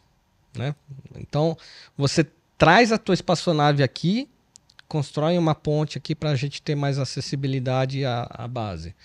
Você traz a tua outra espaçonave do teu país, constrói aqui um- uma creche, uma escola e uma comunidade aqui para trazer gente para uma padaria, enfim, qualquer coisa assim. Contrapartida social. Have- Havendo várias contrapartidas ali, você começa a criar uma estrutura que viabiliza aquela base. Uhum. Porque aquela base ela tá tão isolada, tão fora do, do, do contexto turístico e tudo mais, que ela acaba ficando abandonada ali, fica um monte de gente trabalhando em escritório e aquilo lá não produz tecnologia na Mas real. Existe um motivo pelo Então- qual escolheram construir ela nesse ponto do Maranhão? É Sim. só por causa da linha do Equador? Tem alguma coisa a ver? Só tudo isso, porque é a base mais bem posicionada do mundo, a base espacial. Quanto mais próximo à linha do Equador, melhor, né? E, e existem várias questões por, por trás disso. Imagina só, a base americana, ela tá lá na Flórida, né? Agora tem o Boca Chica lá da SpaceX lá no Texas, que está mais próximo da linha do Equador. Mas a nossa base está a 4 graus da linha do Equador. Significa que imaginando o nosso planeta como uma esfera, né? O estilingue espacial é muito maior se você decolar exatamente da linha do Equador. Então existe Por isso. quê? Então é a parte que gira mais rápido, é a parte da linha do Equador. Se você olhar no polo, Aham. imaginar essa figura na, na sua mente, o polo ele gira bem me- menos do que ali no centro. Pode crer. É uma impulsão maior. Sim. Então É física. é física. Você aproveita o embalo. Você aproveita o embalo, você economiza algo em torno de 30% do combustível em relação a uma base mais na linha dos trópicos. E isso é fator de custo. Então isso viabiliza muito mais, torna muito mais competitiva a empresa que decolar de uma base na linha do Equador. O problema é que o Equador é geralmente ou é selva ou é deserto, né? No mundo inteiro. Então tá lá a nossa base lá no meio da, da selva. Por que E ninguém aí- deu atenção ainda para ela? Tirando os brasileiros. Então, Quer dizer, agora. Os Estados Unidos não tem Co- nada é, na foi linha Coreia do mesmo Equador. eu tô falando merda? É Coreia? Foi, que- foi, a Coreia. né? A Coreia foi a primeira a lançar. In- Inclusive a própria Virgin tinha um braço ah, da Virgin que se chama Virgin Orbit, que é uma empresa dedicada ao lançamento de satélites. Não tem nada a ver com isso aqui. Aham. Tá? Essa empresa ela não, não seguiu em frente, mas era uma das que estavam se capacitando para atuar em Alcântara. Foram mais duas outras empresas, né? Então essas quatro empresas iam fazer realizar algumas contrapartidas para ajudar a, a atividade espacial naquela área. Agora é uma questão desse governo estimular isso, porque documentação a gente já abriu todo o espaço, já está tudo ah, praticamente encaminhado para essas parcerias. Agora é uma continuidade se o governo atual tem interesse em continuar trabalhando nessa perspectiva espacial. Então a gente tem que acreditar um pouco na boa fé de que se vão estimular essas novas tecnologias. Senão, para por aqui. É uma questão Porque de, pode de ser um bom negócio pra gente, né? com certeza, porque você, você, como eu disse, a gente tem a melhor base, mais bem localizada do mundo. E não é conversa de brasileiro. Isso é- Não, é. o Elon Musk, quando ele começou, se ele tivesse a, base de Alcântara, com certeza ele teria alugado a base de Alcântara, naquela época, né? Quando ele começou, lá em 2007, 2009, ali, que ele estava lançando as primeiras tentativas de decolagem, ele teve que ir para o Havaí. Então ele comprou alguns motores russos para construir o primeiro foguete dele. E ele não tinha apoio da NASA, não tinha, não tinha base espacial construída, nada, e, e tinha todo uma, um lobby das empresas espaciais naquela época, que ele falou assim, meu, se eu tentar daqui não vai dar certo, eu preciso correr atrás de uma outra, um outro lugar. Uhum. E ele montou uma base lá no Havaí, pra você ter uma ideia. Ninguém acreditava que podia existir um programa espacial privado, né? Naquela época, olha só, a gente está falando pô, há 10 anos atrás, de 10 anos para cá mudou muito a atividade espacial. Sim. Então, essa, essa espaçonave aqui, que, que hoje eu faço parte do programa, ela mesma foi uma, foi uma situação por acaso. Imagina só, uma nave russa, uma iraniana, que foi a primeira mulher turista espacial, pagou para os russos que levaram ela no foguete espacial até a estação espacial. Foi uma primeira turista espacial mulher, a quarta do mundo entre turistas, né? teve três homens antes dela. Ela voltou para a Terra, realizou o sonho dela, muito parecido com o meu, de uma pessoa que não teve oportunidade antes, depois acabou na atividade empres- empresarial empreendendo, ficando milionária. E aí ela falou assim: pô, eu quero abrir atividade espacial para pessoas comuns, democratizar isso. foi criado um prêmio em nome dela, chamado Ansari X Prize.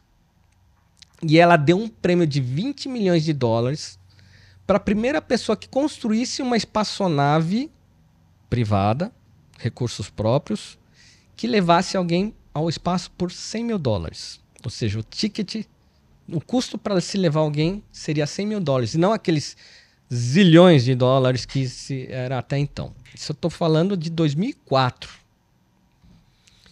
Ela criou esse prêmio e aí esse prêmio destacou o vencedor, que foi um engenheiro chamado Burt Rutan, que venceu esse prêmio com uma espaçonave chamada Spaceship One. Ele conseguiu construir um foguete muito parecido com esse aqui, que levou uma pessoa ao espaço duas vezes num período de 15 dias, provando que, que era possível, ao custo de 100 mil dólares. Ele ganhou o prêmio dos 20 milhões de dólares.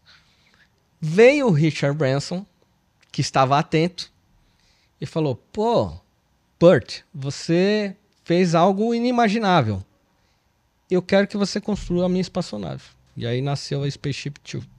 Então veja só, uma coisa que nem se imaginava, uma iraniana, que pagou algo em torno de 20 milhões de dólares, 60 milhões de dólares para ir para o espaço, ajudou a contribuir à indústria privada nos Estados Unidos.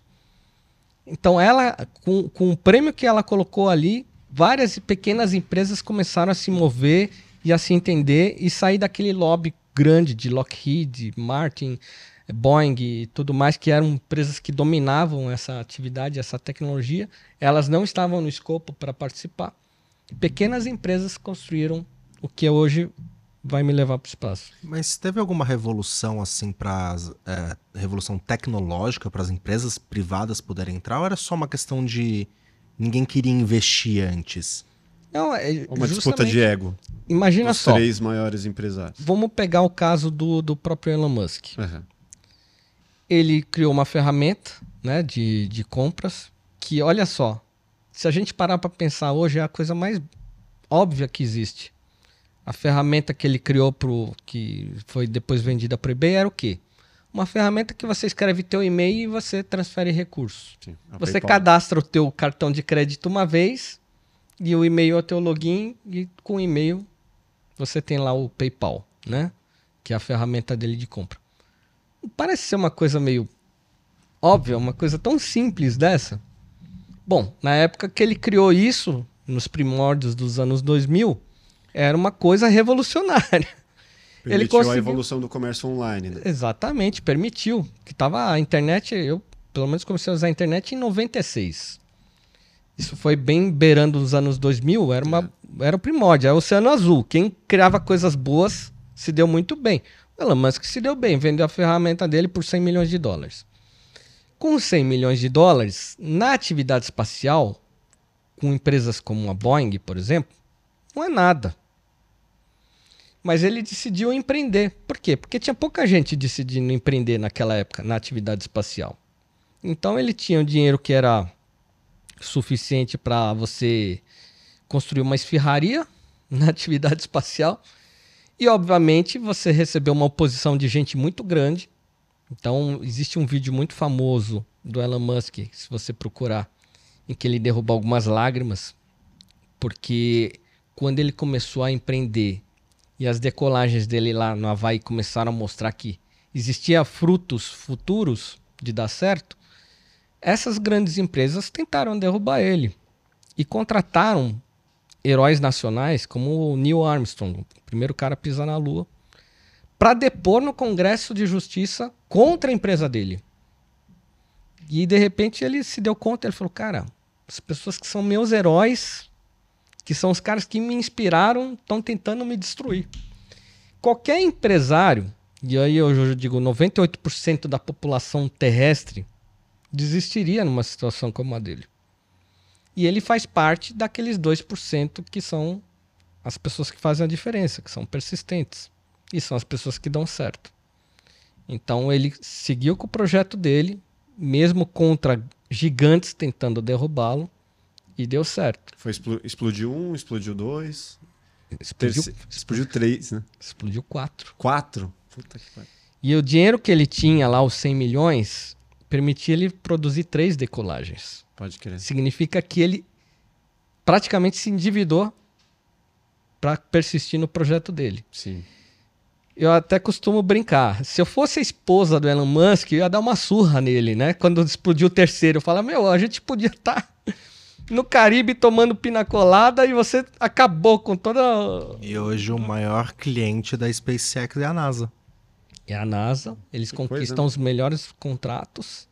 E ele foi por muitos anos e está até hoje laberando entre os caras mais poderosos do mundo. Um paralelo à história dele, eu queria que você falasse a história do Bezos até chegar na Blue Orange. É, o Bezos, ele também iniciou a empresa dele eh, na- praticamente em 2004 junto com a, com a Virgin Galactic. E ele é um cara totalmente destinado na área de comércio eletrônico, que teve um boom muito grande nessa, nessa esse período inicial, essa fase forte da internet. Então, com o comércio de compras online, Será que ele se favoreceu da ferramenta do Elon Musk? Provavelmente, provavelmente. Inclusive, olha só, ele começou vendendo livro, É.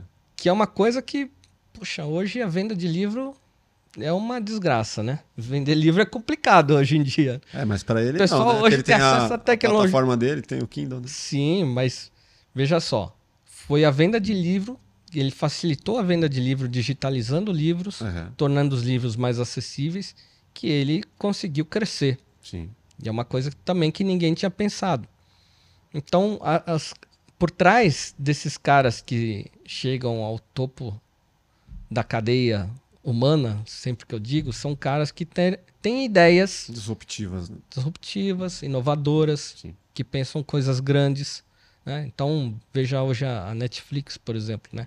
Eu, eu sou da época que eu ia na locadora, ia com o meu carro até lá, pro- procurava fitas de vídeo, comprava, alugava um Sim, era, fita era- de era todo um ritual. videocassete, ia lá. Era gostoso, era gostoso. Ir na É. Blockbuster. Era, aí a, a Blockbuster tinha um mercado e oportunidade pra fazer um streaming e não, aguentaram com a locadora Ficaram até o final. vida. Ficaram até o final. Poderiam ter na locadora. Eles poderiam ser a Netflix, né? Eles poderiam ser. Perderam, né? Perderam. Por quê? Não inovaram. Sim. Então, Mas a Netflix começou é, levando o DVD, né? Em casa. Não era essa Sim. a pegada? sim. Então, veja, sempre quando você facilita... Porque o que, que leva uma pessoa a ser um grande empresário, um cara realmente que se destaca na, na economia do mundo? É um cara que sabe resolver, que sabe dar soluções para os problemas. Sim. Então, se você tem um problema e você descobre uma solução para aquilo, você já tem uma alta chance de estar ali eh, criando um novo modelo, uma nova perspectiva, um novo mercado. Então, são pessoas que procuram soluções para problemas que são aquelas pessoas que se destacam, que viram referência, que criam eh, gigantes, impérios gigantes que fazem a diferença. O Jeff Bezos foi um desses caras. E ele também tinha esse desejo na atividade espacial.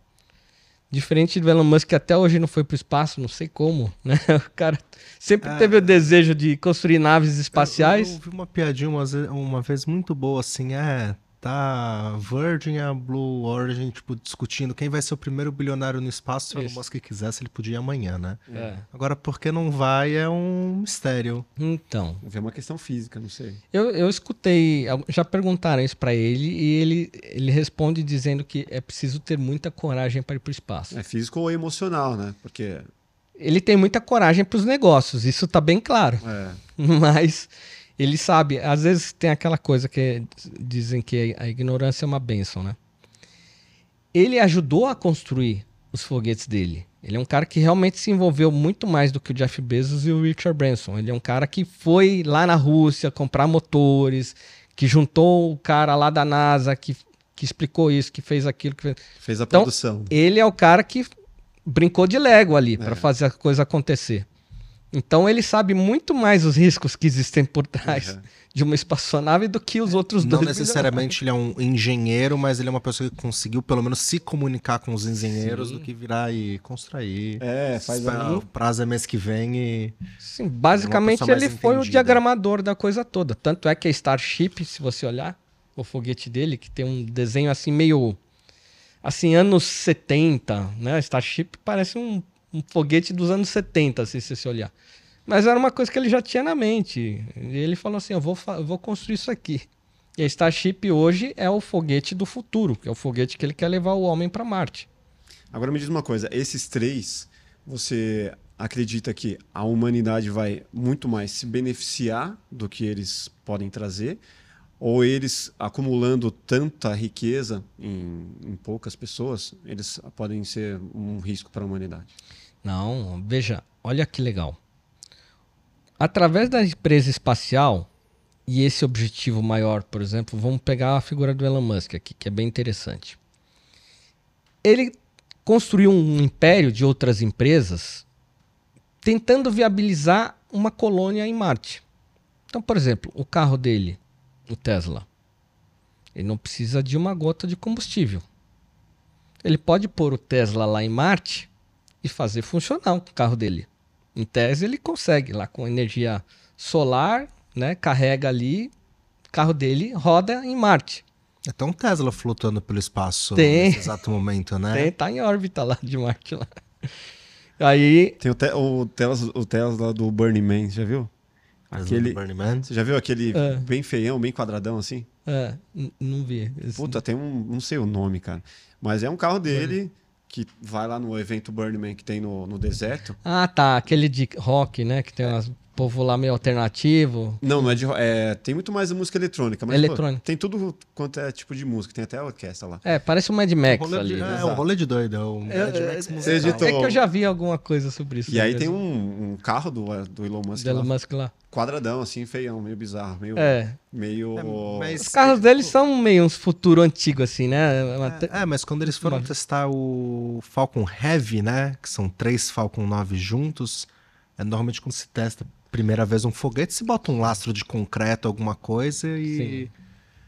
Assim, uma joga... críticas à parte, uma jogada de marketing incrível você botar o carro no espaço, né? Porque Sim. Todo mundo viu aquele carro.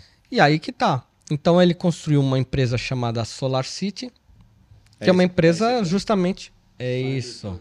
Cybertruck. É isso. É, esse carro é um sucesso de vendas. Tem Ah, é? fila de vendas lá nos Estados Unidos para comprar esse carro. Quadrado. Ah, o Tá angulado, né? É. É. Cheio de quina. É, no lançamento, ele falou que o carro era a prova de, de balas, não sei o quê. Aí ele deu um- uma esfera de metal pro cara jogar e provar. Deu errado, né? Deu errado. Você vê que até com caras como esse as coisas nem sempre dão certo. Você vê como é que é. as Mas vamos lá, continua. O, é, Não, então, aí risco esse- a humanidade? É, ele construiu a Solar City, que é uma empresa que pretende é, te dar autonomia em relação à energia elétrica. Você não depender, por exemplo, hoje, no caso aqui em São Paulo, da Enel. Aí eu pago para Enel.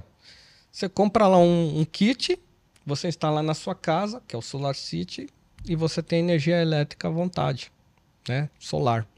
Então, você pode levar isso aí para Marte. Tudo que ele faz, ele faz pensando em o que, que eu precisaria em Marte e que eu poderia construir aqui na Terra. Como né? E poderia levar né? Exatamente. Então agora ele acabou de lançar uma empresa de imóveis, não sei se vocês estão sabendo aí. Eu nem sei o nome da empresa, mas é é uma, é uma casa de 35 metros, assim, que é como se fosse um Lego, assim. O cara puxa em cima, aí a casa vai se abrindo, tu, tu, tu, de repente tá pronto. Parece que ele mora numa dessa, né? 35 metros a casa. Não é? Ele não mora numa pequenininha? Não, não, não sei não, não sei não. Mas eu sei que ele acabou de lançar uma casa. Eu desconfio que Custa um dos homens 50 mil dólares. ricos do mundo moraria num. Não, mas é, tem essa casinha. história mesmo. Eu até acredito que ele vá testar e ficar lá um tempo. Aí Ele disse Mas- que não tem casa própria e mora em imóveis de amigos, e aí tem essa Sim, casinha aí. Tem, Sim, é verdade. É verdade. Ele não sempre ficou em casa de amigos, ele não fica em hotel. Ele... Bom, é uma pessoa que. Veja, eu peguei um autógrafo dele quando eu conheci. Depois eu fui ver, um amigo até me perguntou, meu, quanto que será que vale um autógrafo desse, né? Eu falei, é mesmo, né? Nunca vi. Aí eu entrei lá no eBay, aí encontrei lá, tipo, 200 mil dólares. Falei, hã? Peraí. Aí comecei a en- entrar né, no Google para entender, ele parou de, de autografar. Então eu tive a chance de pegar o autógrafo antes dele ser famoso. Porque depois que ele ficou muito conhecido, muito famoso, começou um comércio por trás de autógrafo, ele falou assim, ó, não não tô autografando, se você tá comprando é de mentira, né? E, porque começou um comércio Sim, dele por sim. trás do autógrafo dele. Eu falei, cara, eu tenho o autógrafo dele. Algum Deixa eu dia. colocar no vidrinho. É, Esse vai pro banco. É aquela coisa que você fala assim, meu, vou abrir o banco na Suíça aqui, largar o autógrafo. Mas é, né? É uma coisa assim que você para pra pensar, meu, nunca que você ia imaginar, né? Tipo, quando eu conheci, eu falei, meu, obrigado, né, por patrocinar. Quase dei minha camiseta pra ele autografar. Ele falou, não, tem um pôster aqui. E foi legal que ele entrou no evento, ele tava com uns cinco rolos assim de pôster. E eu dei de cara com ele entrando no evento. Foi muita sorte, muita sorte. Eu falo que tem coisas que eu, eu tava no lugar certo na hora certa. Eu já vi ele de cara, falei, pô, cara, deixa. Obrigado, não sei o quê, né? O, o MDRS, que se chama Mars Desert Research Station, que ele patrocinou, que eu fui comandante de missão lá no deserto de Utah. E aí ele tinha uma mesa lá, ele descarregou, eu preciso me livrar desses posters. Aí começou a assinar, toma, toma, toma.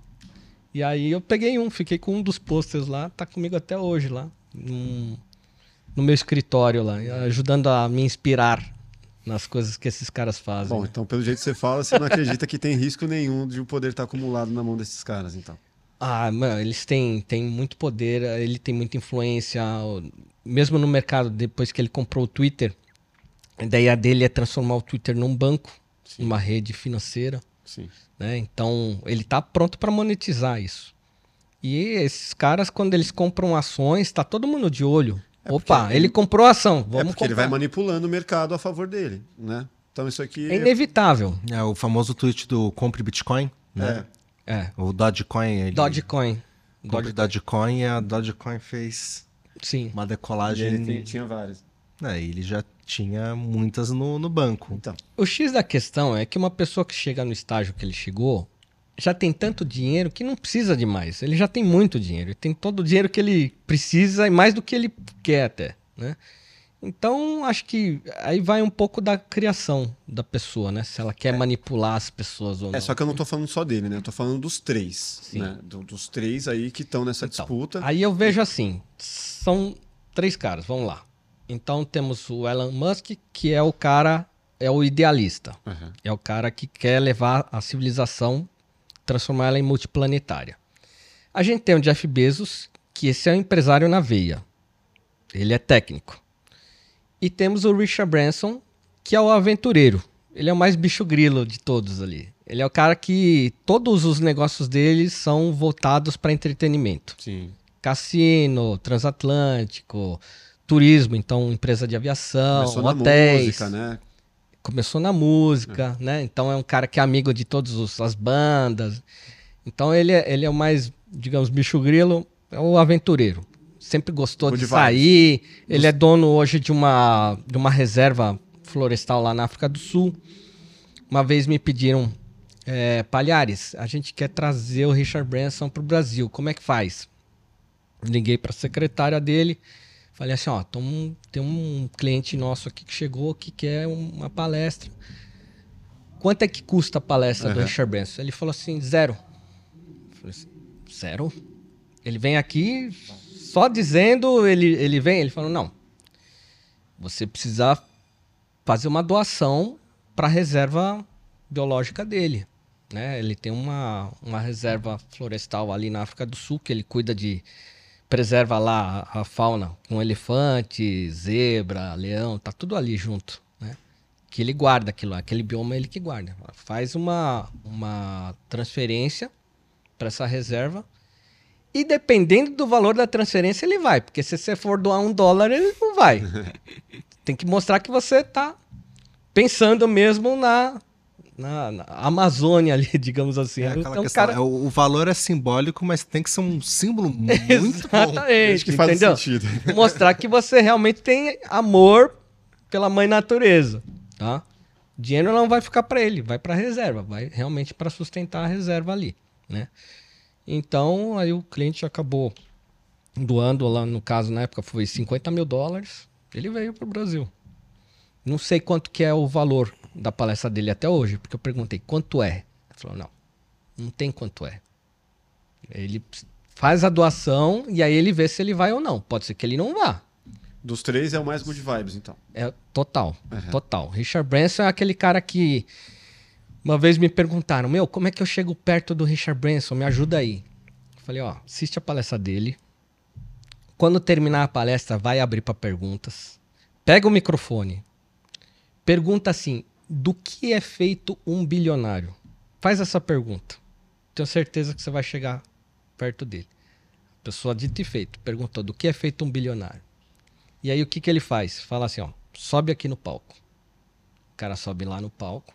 Todo mundo fica lá, né, atento. O que, que vai acontecer? Ele vai lá e dá um abraço no cara. A matéria é igual.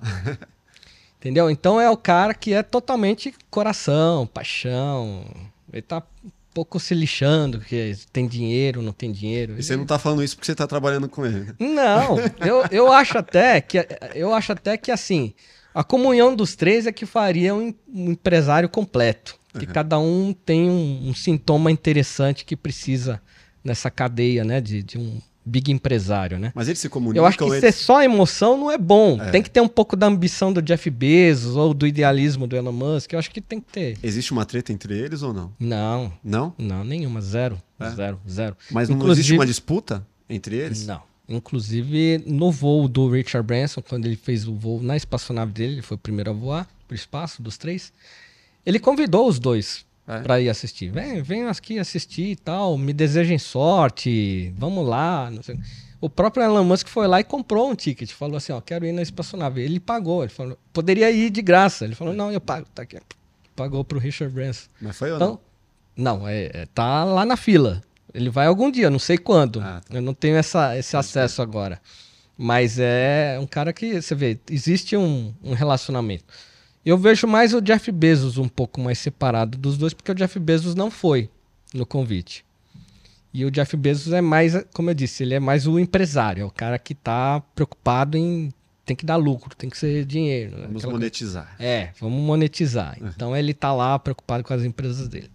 Mas é um cara, enfim, eu acho que todos eles deveriam ter muitos caras como eles mais no mundo, né? Eu, é assim que eu entendo. Por isso que hoje eu sou um divulgador científico para abrir a, a mente das pessoas, mostrar, olha, existe ainda muito potencial nesse mercado. Embora um mercado extremamente difícil de entrar, porque se fosse fácil já realmente teria muita gente, né? Mas é, sobre essa extravagância deles, como que a, a humanidade pode se beneficiar dessas extravagâncias e dessa briga aí, dessa disputa Tá.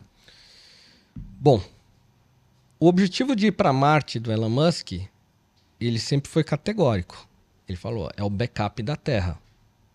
Se acontecer alguma coisa com a Terra, a gente tem que ter uma saída. Então, falando do Elon Musk especificamente, ele enxerga um objetivo de proteger a humanidade, levando a humanidade para outros planetas. O Richard Branson, ele prestigia o quê? Viver. O negócio dele é, cara, viva intensamente. A mensagem dele é essa: viva intensamente. A vida é emoção. Tudo que você precisa na vida é aproveitar ela, que a vida é curta. Então, ele criou uma empresa que fala assim: ó, não é só bilionário e não é só é, gente da Força Aérea que vai poder voar. Você pode voar. E o Jeff Bezos é um cara mais técnico, é um cara que está planejando botar tecnologia para fazer acontecer. Então ele tem uma visão mais mercantilista. Fala assim: olha, eu quero criar um hotel no espaço, porque ir para a Lua é muito caro, mas eu posso criar um hotel aqui que também vai ajudar as pessoas a ter ver a Lua de perto. De repente a Lua vira um cenário. Então ele é aquele cara mercantilista que ele vai ajudar a desenvolver a civilização pelo modo financeiro. Então, no fundo, no fundo, eu vejo que todos eles eh, ajudam. Todos eles se complementam. Então, mas no final das contas, tudo isso que você falou não colabora em nada para o desenvolvimento da vida na Terra ou para problemas que a gente tem aqui hoje, Mas por que não? porque no final das contas está sendo um entretenimento, né?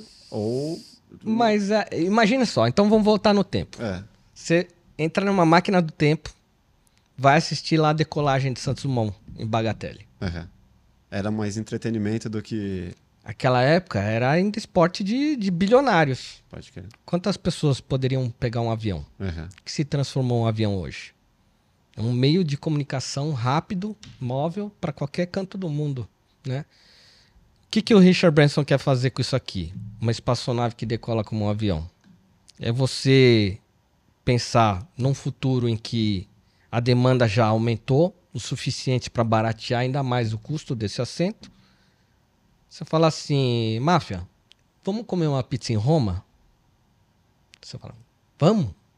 A gente pega o foguete, um foguete como esse, que vai fazer um voo suborbital, que vai utilizar inércia espacial, ou seja, sem aquela fricção da atmosfera Agora toda. Tô entendendo. Em 40 minutos você tá em Roma, cara. Uhum, baratinho. 40 minutos, menos do que o trânsito de São Paulo hoje. Uhum. Você vai comer a pizza lá na Zona Norte, pô, você leva isso. Sim. E aí você vai lá, come a pizza, pega o foguete de volta e volta para onde você mora. Entendeu? Isso é a, é a revolução.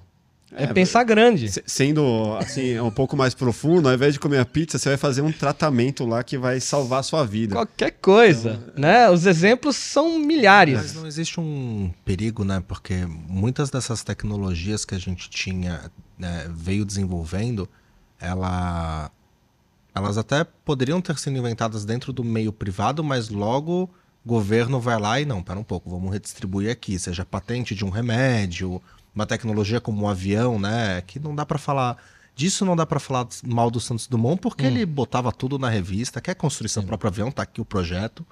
É o pai do open source, né? Praticamente. Isso. Mas não existe um. um não diria um perigo, mas um- uma contradição em ter toda essa tecnologia, todo é, esse avanço que pode ser muito bom pra gente no controle dessas pessoas. Porque eles podem decidir fechar, trocar de direção para uma direção Aí que, que tá. a humanidade não concorde. Veja É só. que assim ou não é nada, né? Também. Então, mas, Bernardo, é aquela coisa. Quando um faz alguma coisa, no início, ela custa muito caro.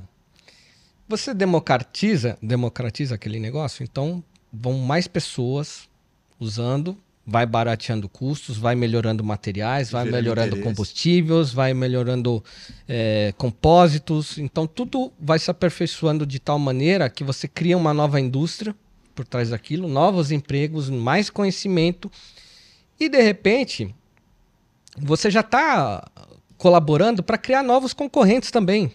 Porque é o exemplo da garrafa PET. Enquanto a Coca-Cola tinha garrafa de vidro, era só ela que dominava. Entrou a garrafa PET, entrou milhares de Pepsi-Colas da vida, né? E outras Coca-Colas mais em conta. E um, um novo mercado se abriu. Então, basicamente, o que aconteceu com a aviação? Hoje, quantas companhias aéreas temos? Quantos voos por dia nós temos? Com a atividade espacial vai acontecer a mesma coisa. Essa é a minha visão de futuro. É questão de tempo. Talvez eu seja velho demais para chegar, para perceber essas mudanças. Talvez no médio prazo essas mudanças ocorram. Mas tudo é questão de você engajar mais pessoas aqui dentro. Quanto mais pessoas você pôr aqui dentro, mais cabeças pensantes, mais novas ideias e as coisas vão se revolucionando. Mesmo que ele- os três decidam, não, vamos segurar essa tecnologia na mão, Não é que é segurar, é que hoje é caro. Mas um- uma a partir do ponto que os três estão democratizando isso, o Elon Musk vende viagens para a estação espacial. Custa 45 milhões de dólares. Hoje custa isso. Mas a tendência é que custe cada vez menos, se mais pessoas se interessarem. Então os primeiros, eles pagam um custo que é aquele custo para amortizar né, o, o invento. Mas os demais que vão chegando vão ajudando a esses custos caírem, derrubarem. É uma questão de mercado, lei, oferta e procura. né?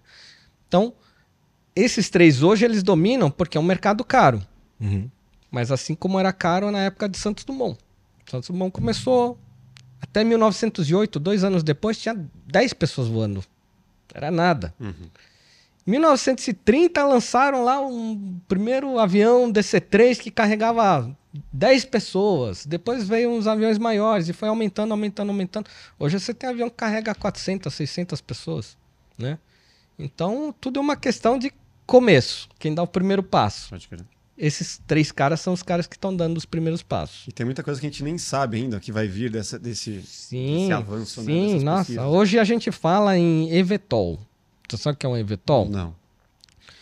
A Embraer já está engajada nisso. Tem caras. Você assistiu o desenho dos Jacksons, não? Sim.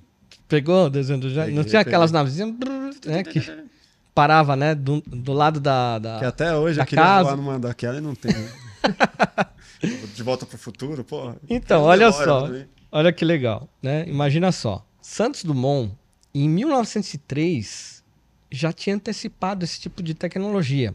Quando ele construiu o dirigível dele, o número 9, em especial, que era basicamente um balão Com motorzinho. que ele colocou, transformou num formato mais aerodinâmico para furar o ar, formato de charuto, colocou um motor, hélice e leme, né, para coordenar o vento. Ele deu dirigibilidade ao balão, numa época que não existia isso. E o que, que ele fazia para provar né, a, a segurança, a inovação que era por trás de tudo aquilo? Ele saía da casa dele, decolava, ia pelas ruas estreitas de Paris, enquanto as pessoas andavam de charrete, olhavam para cima, tinha um cara passando num balão, uma carruagem voadora. Imagine a cena. Ele pousava onde ele queria, né? Ele tinha com o motor e as hélices, né? E o leme, ele conseguia, como ele mesmo dizia, né? Conseguia subir obliquamente como uma seta macedônica ou descer na hora que ele quisesse, coisa que ele não podia fazer com o balão, que era só o bordo do vento.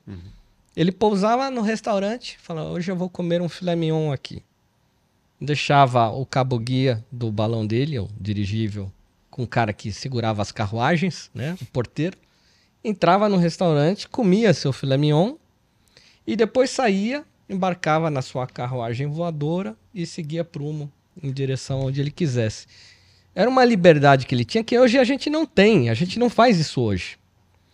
Então esses carros voadores, o eVTOL, e agora voltamos na- no tempo, já estamos no hoje, estão sendo construídos drones para levar pessoas. Estão pensando naquele brinquedinho construir em grande escala. Você entra no drone. Pô, mas caramba, não sei pilotar, não sou piloto, não sei o quê. Não, você não precisa de nada disso. É autônomo. automatizado. É que nem o Waze. Você vai lá, diz o endereço e dá um enter, só que aí ele vai sozinho. E ele vai andar por estradas voadoras que já vão estar es- especificadas. Ó, esse é o caminho, esse é o trajeto. Você vai pousar só quando de baixo sair. Então, tudo vai acontecer sem você nem precisar pilotar. Isso está acontecendo agora. Embraer criou um projeto que, aliás, se chama Eve. Mesmo Ah, nome da. Olha que coincidência. Mesmo nome da mãe do Richard Branson. Tá? Então, eles estão. A Embraer está trabalhando nesse projeto e já existem outros projetos que estão acontecendo ao redor do mundo. Em Dubai já está se planejando o primeiro táxi aéreo baseado nesse tipo de, de evolução. E a gente vai se tornar uma. Vamos descongestionar aqui as ruas e vamos todos voar nesse tipo de equipamento. O eVTOL, né? Que é esse carro voador, como a gente chama. Sim. Um veículo E- autônomo, né? Esse veículo atômo já está projetado, já tem protótipos aí sendo testados. Isso é o futuro. Animal. Então logo logo seremos todos Jacksons voando nesse. Tomara, né? Tô, tô, tô E- ansioso. Quando será que vai dar para uma viagem espacial ser tão rotineira quanto uma viagem de avião hoje, né? Então, hoje nós estamos. é, a atividade espacial ela está muito limitada pelo tipo de combustível, que é um combustível muito caro. Para você se desprender da gravidade terrestre, por isso que não é tão literal, né? Você criar uma espaçonave, você precisa de muita energia. E hoje a gente busca essa energia no, em combustíveis fósseis e hidrogênio, combustíveis à base de borracha, enfim. A gente está descobrindo ainda um combustível ideal. Mas todos eles são altamente inflamáveis, precisam ser gerar muita energia. Qual é o nome do combustível que se usa hoje? É, hoje, por exemplo, os foguetes eles utilizam hidrogênio e oxigênio líquido. Tá. Aí eles, quando você vê o foguete, é interessante. Você assistir um vídeo da decolagem antes, parece que ele está pegando fogo. Você vê uma fumaça em volta do, do foguete. Na verdade, é o hidrogênio que está lá numa. É, está numa temperatura baixíssima. Então ele está evaporando ali pelas laterais, está saindo hidrogênio. Quando eles fazem a contagem regressiva, nada mais é do que assim, eles estão calculando a temperatura em que está o hidrogênio e o oxigênio líquido. Quando aqueles dois itens estão na temperatura ideal, eles acionam a contagem 10, 9, 8, 7 e aí eles começam a se misturar. E essa mistura insana provoca essa explosão, que é uma explosão controlada, ou seja, ela tem o fluxo para baixo, ainda bem que não é para os lados. Mas basicamente o cara que está sentado ali na cápsula lá em cima, ele está em cima de um míssil, literalmente falando. Né? Então, é, quando começa essa explosão controlada, você tem lá o combustível que é extremamente caro de fazer, que é transformar o hidrogênio em hidrogênio líquido, transformar um gás em líquido, precisa de uma temperatura muito baixa, e o oxigênio também. Quando a gente sair um pouco dessa dependência, descobrir novos combustíveis que não sejam tão caros de fazer, isso já está acontecendo, já tem cara aí que criou carro movido a ar. Você sabia disso? Eu estava vendo um experimento de um cara que ele puxa o ar, o, o, carro ele tem só um compressorzinho, puxa o ar, aí o ar ele transforma em moléculas de água, aí ele faz a hidrólise ali, então ele produz energia do hidrogênio que quebra com oxigênio e solta vapor d'água, que é o resultante da, da, dessa mistura. E ele consegue produzir propulsão. Carro movido a ar, já existe isso. Então, são coisas que estão sendo descobertas, estão acontecendo, as patentes aí estão aí evoluindo aí as milhares. A partir do momento que a gente descobrir uma forma de levar o homem para o espaço, vendendo, vencendo essa força gravitacional a um custo bom, e hoje não é bom, hoje é muito caro, praticamente a humanidade inteira vai surfar no espaço como uma coisa muito comum. Mas você estimaria quanto tempo? É, é difícil. Eu, hoje eu vejo, a minha perspectiva pessoal está em cima desse Uhum. projeto aqui que é Spaceship. Mas Nesse projeto, 50 anos seria. nós temos agora 600 pessoas já na fila Uhum. para voar a bordo dessa espaçonave. Te falei, sou o número 298. Esse mês eu pulo para tá na 294. metade, aí tá na metade. É. Então, nós somos os pioneiros, digamos assim. Uhum. Então, imaginando as caravelas de, de Colombo, a gente está desbravando o mar. Estamos indo na frente. Logo, logo vão aparecer muitas caravelas, muitas pessoas e a gente vai povoar a América. Basicamente é isso que a gente está propondo aqui. Dá um chutômetro aí, um- Pô, uns 15, 20 anos, talvez? eu espero que minha filha voe. Ela tem três anos hoje. Uhum. Eu espero que ela voe regularmente numa espaçonave. Então, pode chutar em uns 20 anos aí. Uns 20 anos. É. Agora, se você tivesse que escolher, é, pô, você tem aqui a possibilidade de ir nesse voo, É. né? Isso aí vai, tipo, é altamente arriscado. Você tem aí 50% de chance de dar merda. E, ou então você não vai e vê aqui o crescimento da sua filha aí de 3 anos. O que, que, que você escolheria? Cara, olha, essa é aquela pergunta alfinetada Não, é- total, né? É, É o seu sonho. cara, o sonho essa mão vida. aqui, ó, essa mão aqui, ela cumprimentou o cara que pisou na Lua na primeira missão, Apollo 11, o Buzz Aldrin. O Buzz Aldrin, se você assistiu Toy Story, não tem o Buzz Lightyear? Uhum. O Buzz Lightyear é em homenagem a esse cara que que foi o cara que tem uma foto bem famosa assim da pegada dele na Lua, foi esse cara aí. Que é fake. É. É, foi feita na lama lá em Hollywood. Foi, né? Pelo Kubrick. no, no cimento, né? Tem uma No cara de cimento, cimento, é. que é cinza, né? Os rebolitos lá desconsidera as pedras lunares lá. Mas enfim, tive a chance de fazer exatamente essa pergunta pro Buzz Aldrin. Eu falei, cara, alguém te perguntou se você estava pondo tua, risca, tua vida em risco, que você tinha a chance de... não- Ele me interrompeu no meio da pergunta porque ele já, se, já sabia o que eu ia perguntar. Provavelmente já perguntaram milhões de vezes isso pra ele. Ele falou: Meu, se me dissessem que a minha chance era 100% de não ir, de não dar certo, eu teria ido do mesmo jeito. Então é aquilo que eu te falei: é a diferença que faz a pessoa que realmente está empenhada e engajada em realizar um sonho. A minha resposta é exatamente a mesma dele. Com certeza você iria e. Eu iria. Tanto é que eu faço parte de um projeto que não está devidamente testado ainda. Está acontecendo agora. E eu já estou engajado nisso. Então é uma ideia que eu acredito. E eu tenho fé que vai dar certo. É isso, é assim. A gente tem que se mover pela fé. Vai dar certo. Vai dar. Já deu. Pô, dá- mostra seu livro a aí tá quem não falando conhece. aqui de, de risco, né? Você tem sorte que o Buzz Aldrin ele só te interrompeu, porque ele é famoso que ele já deu uns tapa É. ao vivo filmado, ele É? dando soco em cara que falava, você não foi pra lua? Ah, Jura aqui pra mim? Não, dava uns tabefe. É, Não, na- né? eu, eu Na imagino. cara do cara falar isso aí é complicado. É, é que assim, imagina só, você pôs sua vida em risco em prol de Exato. uma coisa gigantesca, que você sabe que ia mudar a humanidade. Aí você se empenhou, você viu colegas teus irem a óbito tentando antes Ah, de você. 1, né? Você viu toda essa construção dessa indústria, não sei o quê. Aí vem um cara lá bem manezão, assim, que fala assim: tudo isso é uma mentira, sua vida é uma mentira. Sei lá como é que eu reagiria. Eu acho que eu não sou, não partiria para agressão, mas realmente eu ficaria bem revoltado. Isso aqui é o livro, presente aqui para vocês. obrigado. Que então, massa. depois se você me der uma caneta, eu faço uma dedicatória Com aí. certeza. Bem bacana. O céu não é o limite, uma aventura em busca de sonhos. Isso. Palhares, que foda. Então esse livro aí tem a capa que eu tô voando num caça na estratosfera. E Parabéns pela arte aqui, hein, cara. É, Parabéns pelo tá material. bem legal, bem Tá espacial, né? massa. Aham, bem massa. Ela tem essa essa você veja a fonte que ela tem essa propriedade de mudar de cor. É bem bacana. Eu queria fazer algo que parecesse bem espacial mesmo, né? Chamasse atenção na livraria. Falei, meu, se isso aqui vai vai ficar no meio de milhões de livros, tem que chamar atenção. Sim, então, realmente caprichamos na capa. Ela é toda Olha só. holográfica ali, na lateral. Falei, essa, essa holografia vai brilhar o olho de alguém. Onde que se compra esse livro?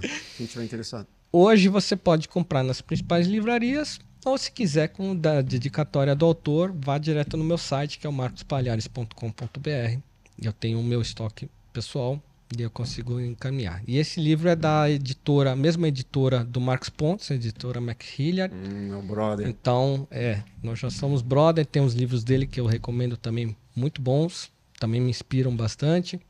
E aí eu coloco os- as coisas que eu aprendi nas, nessas experiências de vida, nessa grande jornada que é viver, né? Que a gente está sempre aprendendo e a gente tem que passar um pouquinho do que a gente aprendeu para os outros. Então, é, eu foquei um pouco na experiência do caça, que eu explico. Muitas pessoas fazem perguntas também bem comuns para mim. Como é que é voar num caça? Como é que é quebrar a barreira do som? Como é que é chegar em grande altitude? O que, que você vê lá na estratosfera? E aí eu falo assim, pô, na estratosfera você vê o espaço e consegue ver o sol brilhando no escuro. Que é uma coisa que o nosso olho não está acostumado. Eu demorei para entender que aquilo era o sol. No início eu falei assim, o que está acontecendo com a Lua? então, para se ter uma ideia, né, de você ver um astro brilhando no escuro, né, uma coisa totalmente disruptiva. Aham. E aí eu passo também, é, um, como é um livro tem uma dose de empreendedorismo, eu falo das minhas empresas e eu falo como é que através de um sonho eu consegui construir os meus negócios, consegui evoluir financeiramente e eu passo essas dicas porque eu, eu acho que o brasileiro precisa ter isso obrigatório na escola. Né? Acho que a- Empreendedorismo? empreendedorismo deveria ser uma disciplina fixa Eu também acho. né? Então a, a gente perde muitas oportunidades porque o brasileiro é muito criativo. Nós temos ideias maravilhosas, né? Temos uma imaginação incrível. Deus nos deu cores, deu um céu lindo, deu eh, espaço, eh, estabilidade climática. A gente tem tudo aqui e a gente tem um bom humor que o brasileiro tem, que é uma faz uma grande diferença ao redor do mundo. Quantas pessoas eu conquistei ao redor do mundo com um sorriso, né? E mesmo na Rússia, né? Que eu estive algumas vezes na Rússia levando clientes para voar de caça. Então, quantas portas eu abri só com um simples sorriso, que é uma coisa que o brasileiro tem que já é natural. Né? E eu passo todos esses meus segredos nesse livro, que é uma espécie de manual de como eu vivo e o que eu tenho para ensinar para as pessoas. Então é legal você olhar no índice, eu falo coisas assim, é, por exemplo, eu tenho um título que é persistência. Eu não explico o que, que é a tradução de persistência. Eu conto uma história que aconteceu, bem engraçada, sempre com bom humor, e a pessoa ela conclui ela mesma qual que é a tradução dela de- da palavra persistência. Porque a história mostra ali eu lá trabalhando ativamente por algo e tropeçando, tropeçando, tropeçando. E como diz Santos Dumont, é necessário cair oito vezes e se levantar nove. Né? Então, até as coisas que eu aprendi nessas minhas pesquisas com Santos Dumont, algumas experiências dele, da jornada dele, eu também trouxe para esse livro, O Céu Não é o Limite. Demais. Bacana. É. Maravilhoso. Cara, tem uma, uma coisa que o. é, que dá muito o que falar aqui também, que tem a ver com o Elon Musk, é, pô, o Sacani falou isso aqui. Sacana. Uma hora, cara, a gente pode esperar que a vida na. A Terra não vai acabar. Mas a vida na Terra vai acabar. Você pode ter certeza. Você concorda com isso? Vai acabar e assim, tudo que o Elon Musk tem feito faz sentido, porque uma hora ou outra a gente vai precisar sair daqui e habitar um, um outro planeta? Então, o maior medo que a gente tinha até pouco tempo atrás era que um asteroide, que a gente chama de bólido, quando ele entrar na atmosfera com muita energia, é um bólido, entrasse aqui e causasse o extermínio de todos os seres humanos, como já aconteceu no Cretáceo com os dinossauros. Foi mais ou menos isso. Um, um asteroide chegou a uma velocidade incrível e causou, arrasou tudo, né? Criou uma bomba de 100 trilhões de bombas de hidrogênio ali, praticamente uma explosão, né? Incrível. Dizimou Isso. a vida na Dizimou a vida, sobrou alguns, sobrou vida ainda, né? Sobrou tartaruga, jacaré, tubarão, alguns seres que conseguiram Nossos tá ali, é. mamíferos ancestrais. É, né? alguns ancestrais que até hoje são restos da pré-história e estão aí. Mas, por exemplo, se fosse o ser humano, a a chance seria bem difícil, né? Nós somos seres terrestres, né? E nós temos uma pele, nós temos um corpo frágil, né? Não temos uma casca de um jacaré, né? Nem a, a habilidade de um tubarão de estar a altas profundidades, mais de 2 mil metros de profundidade, enfim. Então, sim, a humanidade pode acabar. E isso já se provou claro recentemente lá em Chibinsk, na Rússia, que um asteroide atravessou, não foi visto, com todos os telescópios que nós temos. E olha, hoje tem programas da NASA distribuído gratuitamente em escolas públicas para as crianças brincarem de encontrar asteroide. A NASA fez isso, falou assim, ó, já que a gente não tem como escanear todas as pedras que estão vindo, vamos tentar otimizar isso, bota na mão de criança, vai pensar que é. A gente vende como um game, Vamos né? gamificar. é. Olha, ó. Fica olhando aqui, quando aparecer uma pedrinha aqui, você marca ela. Se ninguém descobriu, você pode dar, dar até um nome para essa pedrinha. E vai ganhar Um pontos. asteroide. É. Não, olha que legal. Você pode dar um nome até para um asteroide. Tem um monte de criança fazendo isso ao redor do mundo, inclusive aqui no Brasil. E esse daí passou e ninguém viu. A luz do dele. dia. Causou uma explosão. A sorte é que era pequeno. Há dois anos atrás, uma missão chamada Missão DART foi muito bem sucedida. Conseguiu provar que é possível desviar meteoros em rota de colisão com a Terra. Falar assim, ó, vamos. A gente precisa resolver essa parada. Se vier algum grandão, a gente precisa primeiro detectar. E a gente detectando, a gente consegue bater nele, colidir nele e desviar. Porque você des- desvia um, um grau de um asteroide, no universo já é uma rota gigantescamente fora do- da, da linha da, da Sim. Terra como Se mira. você né? faz isso com muita antecedência, né? Sim. Então, por isso que você precisa identificar. O segredo é identificar. Sim. E é muito, o espaço é muito grande para procurar as coisas. Esse que é o grande problema. Então, por isso que precisa de ajuda de milhões de pessoas trabalhando nisso. E hoje tem. Estão disseminando esse, esse software para a criançada aí. As criançadas ajudando a gente a salvar a Terra, olha só. Pô, mas se for depender das crianças, a gente tá fudido. É que a gente Aí tem. ter, aí vai ter que chamar o Bruce Willis, tirar o Bruce Willis da aposentadoria e falar, ó, vai lá, salva o mundo, Bruce Willis. A gente tem grandes telescópios, grandes astrônomos, mas tudo isso é pouco. Você precisa massificar isso. Entendeu? Então, é claro, você não vai poder construir um grande telescópio para dar na mão de uma criança. Mas esses telescópios podem mirar em qualquer canto do universo. E ali precisa de gente para ficar monitorando aquilo 24 horas. Você- mesmo que você coloque um computador ali, inteligência arti- artificial, o universo é praticamente infinito, é muito, é muito grande. Então, para resumir sua pergunta, se pode acontecer? Pode. Pode escapar, como escapou em Chibinski, que foi uma prova clara disso, porque na luz do dia esses telescópios não funcionam, só funcionam à noite. De dia você não consegue ver nada, precisa ser à noite. Então aquele lá passou de dia. Ninguém viu, chegou, causou alguns estilhaços, eh, alguns prédios É, muita- Ficaram- muitas pessoas ruíram. se machucaram porque viram o clarão, correram para a janela para ver o que Explosão. é, e aí a onda de choque, a onda sonora quebrou a janela na cara de todo mundo. Mas acho que ninguém morreu, tudo só. Não, porque era pequenininho. Era do tamanho desse, dessa xícara aqui, ó. Caralho. Desse, tama- desse tamanho e quebrou janelas? Sim, Que quebra foda. janela, cara. Que foda. Entendeu? Então, assim, por isso que eu tô falando que é muito difícil. Uhum. É muito Mas difícil. você tá falando de uma colisão, agora eu tô falando O- de outras que- possibilidades. Então, tem um-. Tem, tem meteoros do tamanho. Tem um que se chama é, Apophis. Você joga aí no Google. Apophis. Esse é um dos perigosos. Que ele é, ele é do tamanho de uma Nova York. Já foi identificado. Uhum. Só que ele tem uma rota que. Enfim, ele, ele é. da- Olha, vai se aproximar em 2029. Isso. Então, e, e depois, 2029, já se sabe que ele não vai colidir com a Terra, mas ele vai passar perto. Já tá garantido. No 2029 O que a gente não acontece? morre de. Uma vez que ele passa perto, a gravidade da Terra vai desviar a rota dele um pouquinho. Aí ele vai fazer a, a- a nova rota e vai voltar provavelmente em 2036, é isso? A gente tem que recalcular qual que é a rota dele. Porque Senão não, ele vai, não é uma coisa que dá pra prever com Não, vai mudando. exatidão. vai mudando, a elipse dele vai mudando, não é sempre a mesma. Uhum.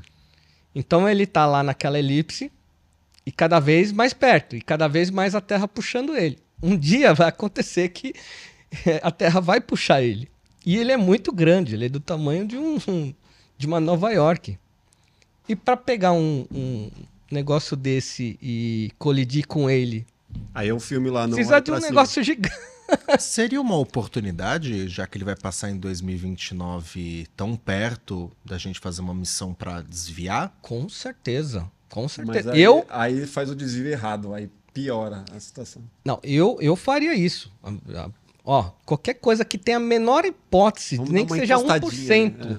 de, de chance de colidir com a Terra, manda pro mais longe possível, né? É assim que eu penso. Mas eu não sou o pessoal aí de decisão, mas com certeza tem gente aí, tem intelectuais aí trabalhando É, se nisso. bobear, os caras já estão pensando nisso.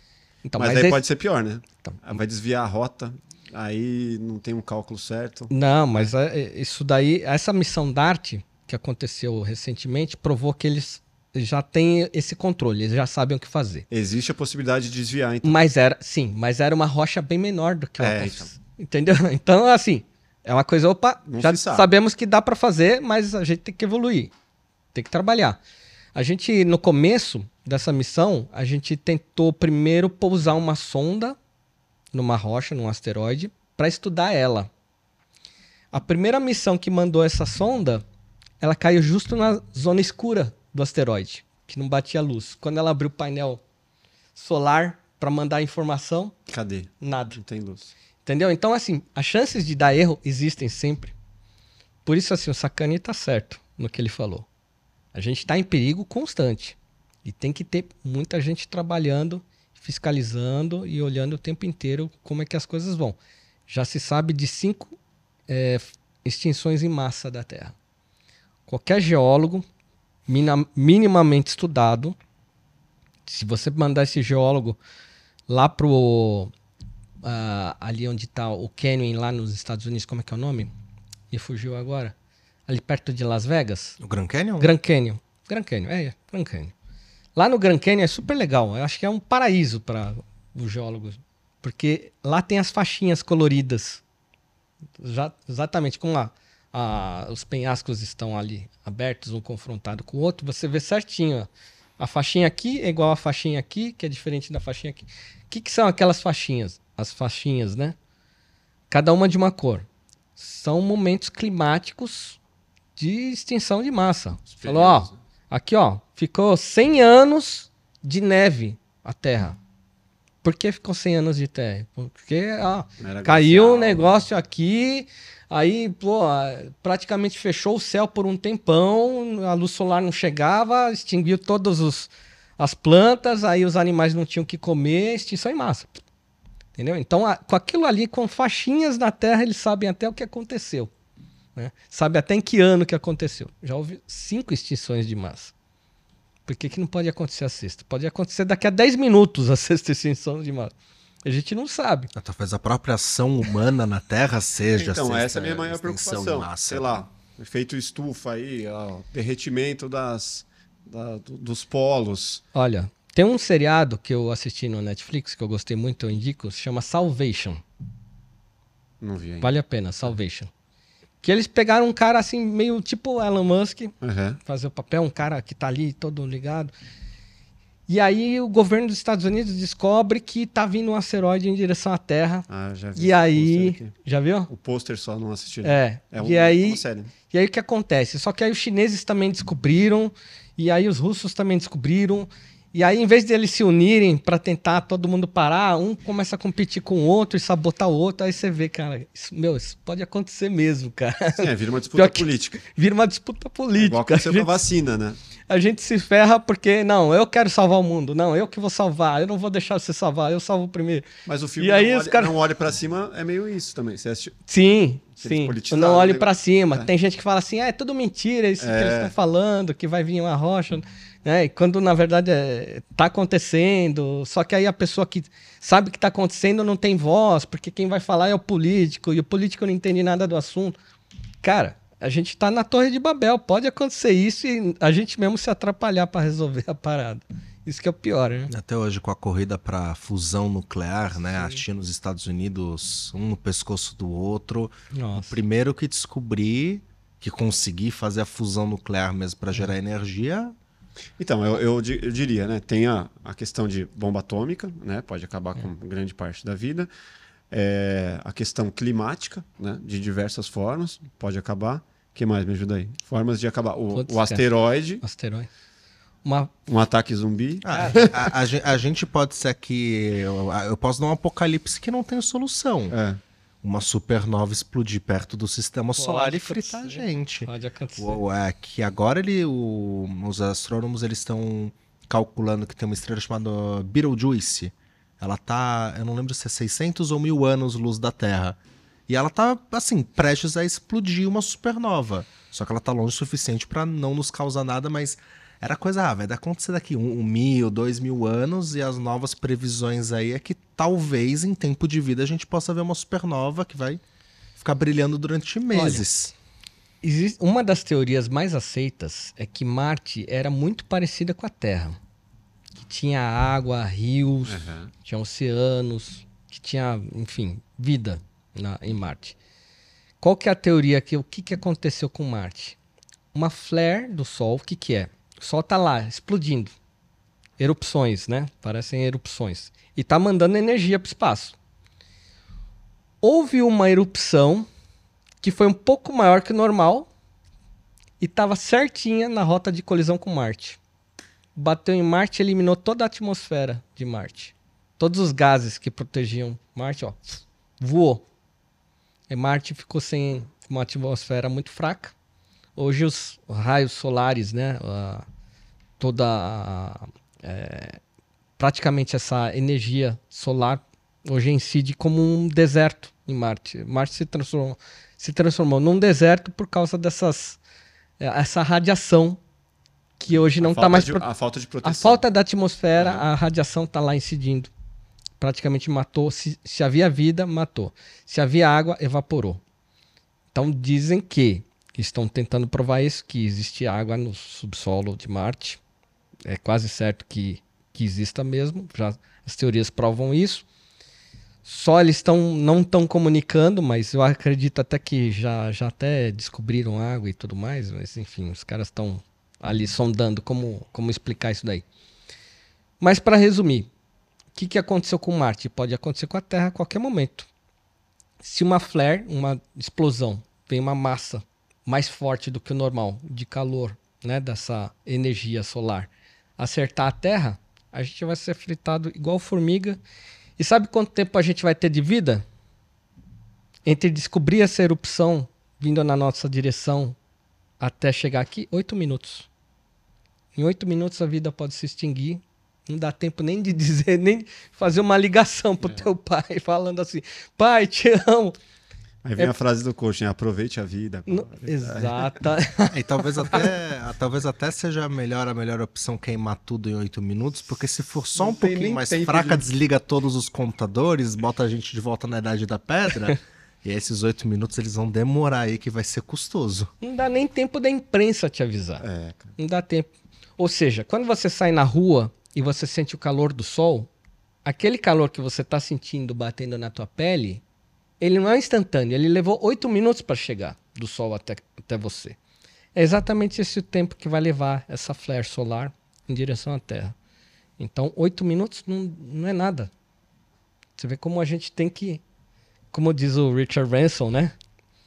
Viver a vida. Temos que aproveitar cada segundo né? E apro é. aproveitar. E a vida é muito sensível, né, cara? Você pode tropeçar a qualquer momento, bater a cabeça aí também. Não precisa nem tudo isso aí, você Sim. morre a qualquer momento. Aí, já, aí, né? aí, algumas pessoas perguntam: Nossa, como você é corajoso ir no foguete, não sei o que. Eu falo, cara, você já andou de, de teleférico? Todo mundo algum dia já andou num teleférico. Você já parou para pensar que tua vida estava presa por um cabo, um fio? Então é ali. Você tem que pensar assim: se você tiver medo de tudo, você não vai fazer nada, você não vai viver. Você tem que acreditar que, olha, você tem medo? Tudo bem.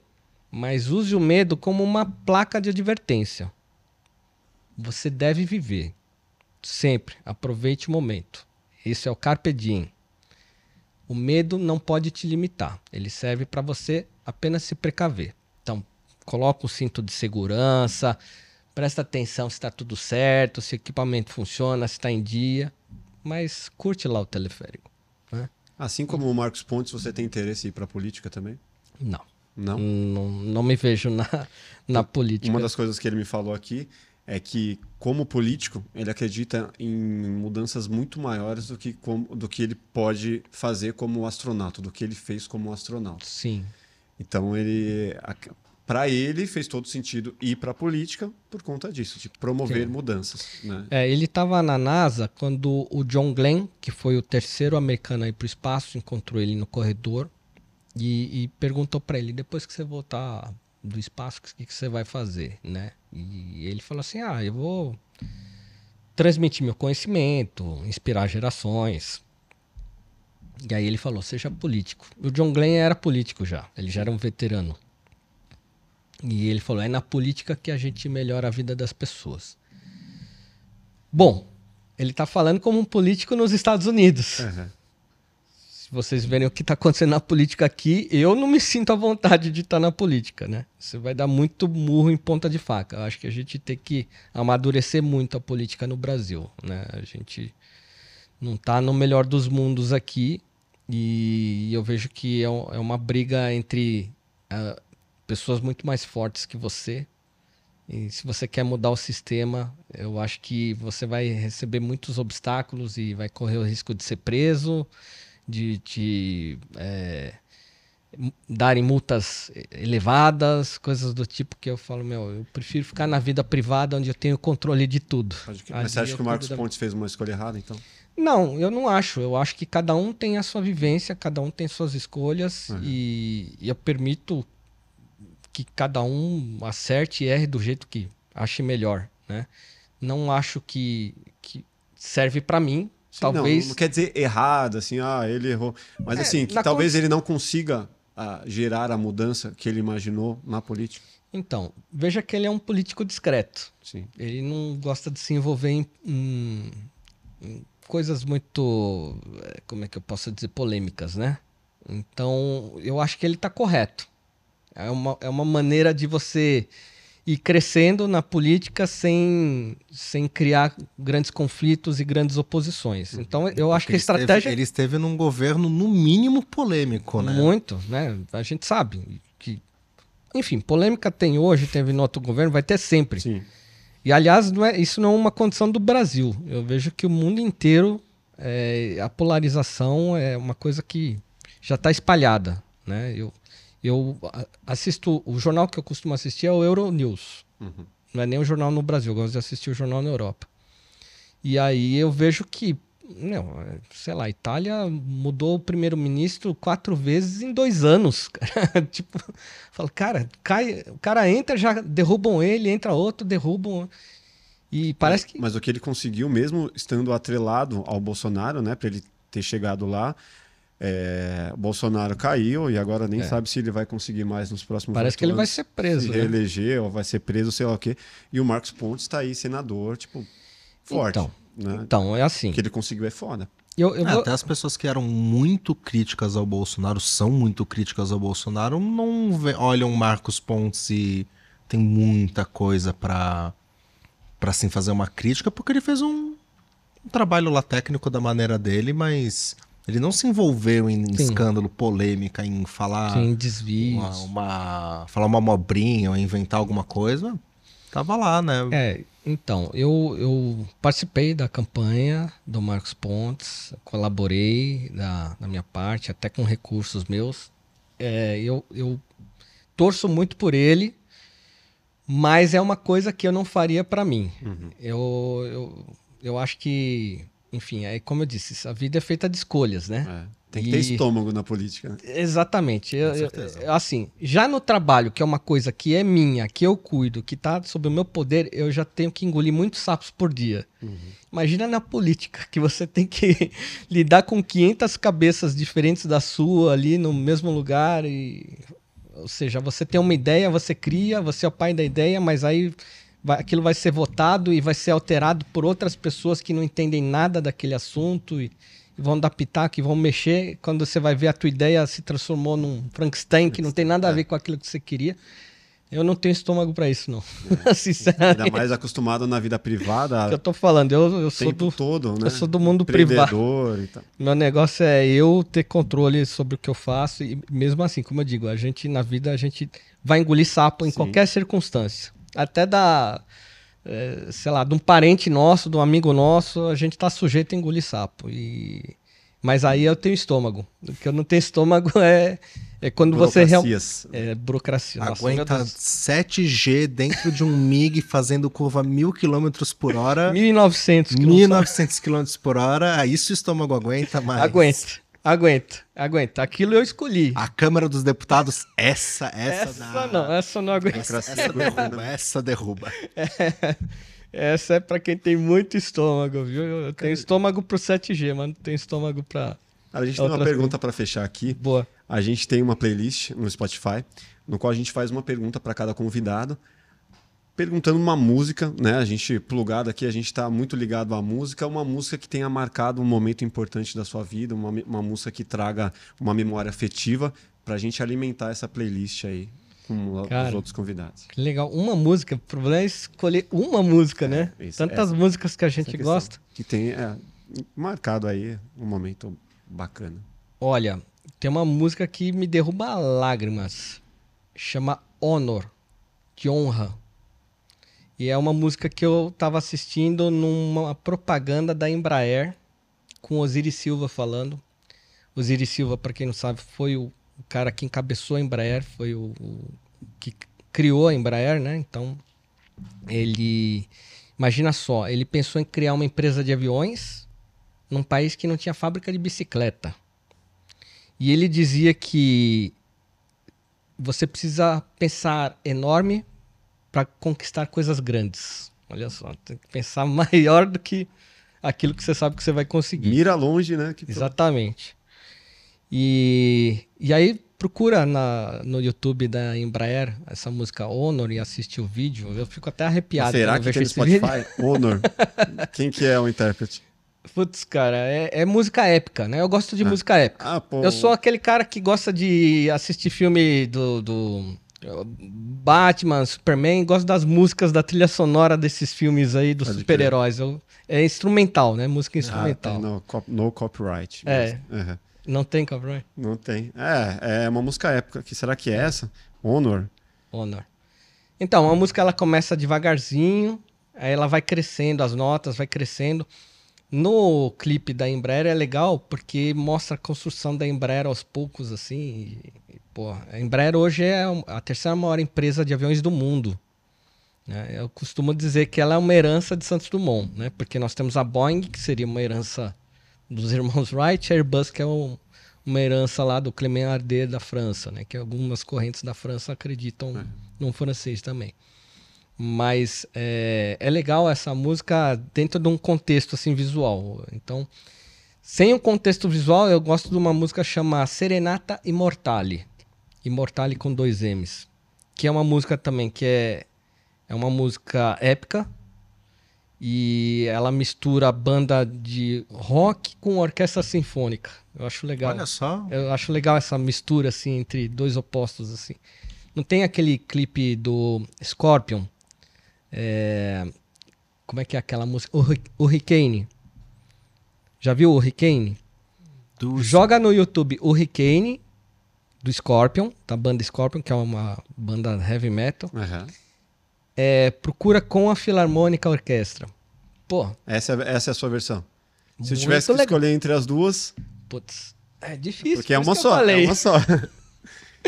Então, é complicado. Se você pudesse tocar uma quando você estiver lá em cima. A música do seria? Top Gun. Do Ih, cara, cara, mais uma, não, é, tem então, que ser uma é só. muitas músicas, é muitas. Você me deixa uma cilada aqui. Não, olha o Serenata Imortale. Serenata Imortale. Serenata Imortale. Fechou a produção, com dois M's. vai encontrar. É, Imortale com dois M's. É, é muito música... legal. A partir de um minuto, ela começa também devagar. Eu gosto dessas músicas que vão evoluindo e vão... Uhum.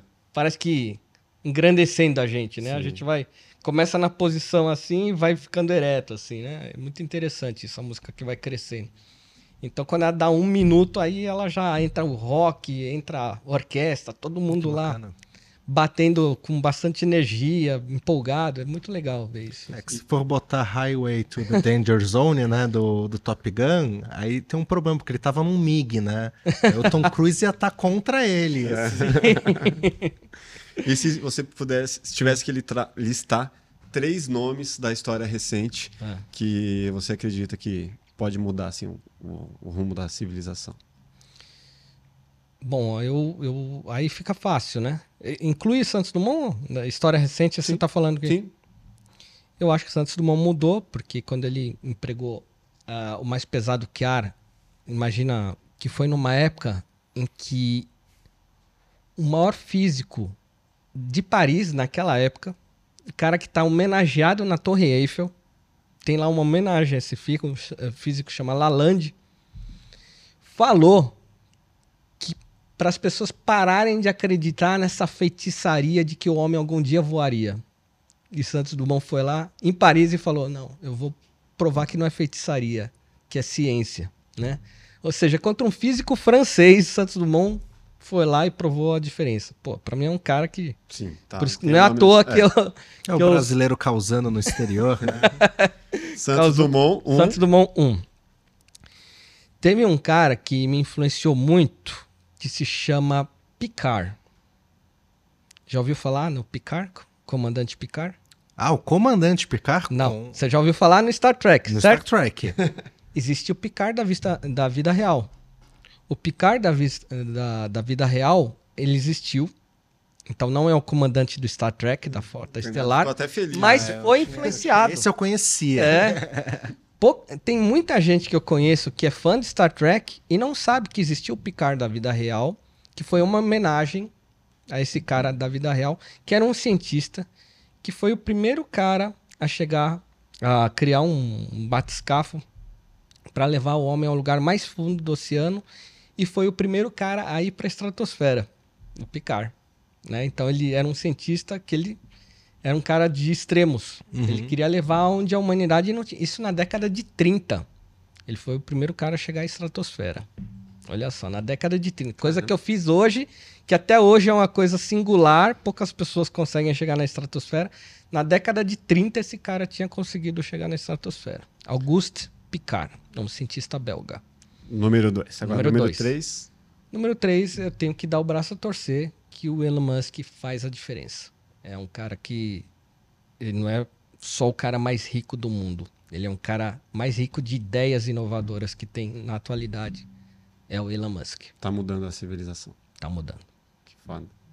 Massa demais. E tem, e tem uma última aqui, ó. Boa. Investimentos Gostei em. das perguntas, hein? Boas perguntas. Eu nunca fui num podcast com as perguntas assim. Obrigado. Boa. Investimentos em robótica e inteligência artificial podem trazer mais resultados do que a exploração pa- espacial? Então, é difícil comparar. São coisas que podem até ter uma simbiose, né? Porque um estaria competindo com o outro. É, um, Eu acho que um pode um ajudar tá mais o outro, próximo. né? É, robótica e inteligência artificial. Posso, Então, não depende de tão longe. Você tá É, fazendo tem- aqui. não tem aquele filme 2001 que tinha lá o... É, deu, deu- deu ruim pra eles com o robô lá no espaço. Deu ruim, não deu, ruim ruim? pra eles. Então, mas esse filme é um filme da década de 70, né? É. Então, que eles já imaginavam um robô passando a perna na humanidade. Tem o filme Exterminador do Futuro aí, que é mais recente, que a gente vê também que. Mas são teorias da conspiração. Porque tudo, na verdade, é uma configuração que você faz, né? Zero igual a zero. Zero é diferente de um, né? Então, Um é binário. o que eu falo. É, é, é uma tecnologia que, é, embora é, a inteligência artificial dá poder de decisão, você estabelece a regra. Humano, o robô não mata o humano. Né? Então, ele não vai infringir essa regra. Por mais que ele tenha poder de decisão. Aí teve uma situação recente que o Pentágono comentou, eu vi essa notícia, não sei se é real ou se é fake, que estão colocando inteligência artificial para testar equipamentos militares. E numa situação catastrófica, a inteligência artificial ainda está engatinhando, porque ela escolheu, mesmo tendo essa referência, você não pode matar um humano, ela escolheu matar um humano a fazer uma ação que era uma outra ação desastrosa que comprometeria a própria máquina. Ela preferiu matar o humano do que comprometer a ela própria. Então, aconteceu isso, pesquisa aí, né? Pentágono, inteligência artificial, né? O, o robô A matou. gente tava falando de filmes que prevêem isso, de colocar militar. Tem o Projeto Colossus. É, já que fala tem. exatamente isso. Não bote armas na mão de máquinas. Então, eu acho que como a gente está num estágio muito inicial, ainda a gente tem muito que aprender. Então, hoje, quando a gente fala em inteligência artificial, a gente não está falando ainda no estado de excelência. A gente está falando num, num trabalho que está sendo embrião. realizado, está em, em fase de parto, né? Mas que já Então- faz uma grande diferença. Sim, sim. Mas veja só, eu quando eu pesquiso hoje quem inventou o avião, o que, que a inteligência artificial diz? Os irmãos Wright inventaram o avião. E eu Sim, refuto. porque ela foi alimentada com informações que já existentes. Não, mas até coisa. O chat GPT já, eu já perguntei quem foi a primeira pessoa a ir pro espaço. E ele colocou: a primeira pessoa a ir pro espaço foi Yuri Gagarin, a primeira pessoa a ir pro espaço foi Alan Shepard. É, Tipo, Ele, ele não vai botar o. Ele- ele, ele vai, ele vai vai cravar, encaixar ele o. vai ele ele encaixou o americano ali. encaixou o americano junto pra. Ah, mas ele não fez Pra isso dar. por- porque é americano. Não, mas é porque toda a base de algoritmo dele Sim, é. ele vai, dos ele Estados buscou essa Unidos, informação É, em algum ele, lugar. ele né? pega um tem banco viés, de dados né? que é um viés né, norte-americano. Basicamente, os Estados Unidos é o maior é, que mais realiza, né, mais constrói banco de dados no mundo. Então, basicamente, sempre vai puxar um pouco a sardinha ali. Sim. Então, acho que a inteligência artificial ainda está num estágio ainda muito primário.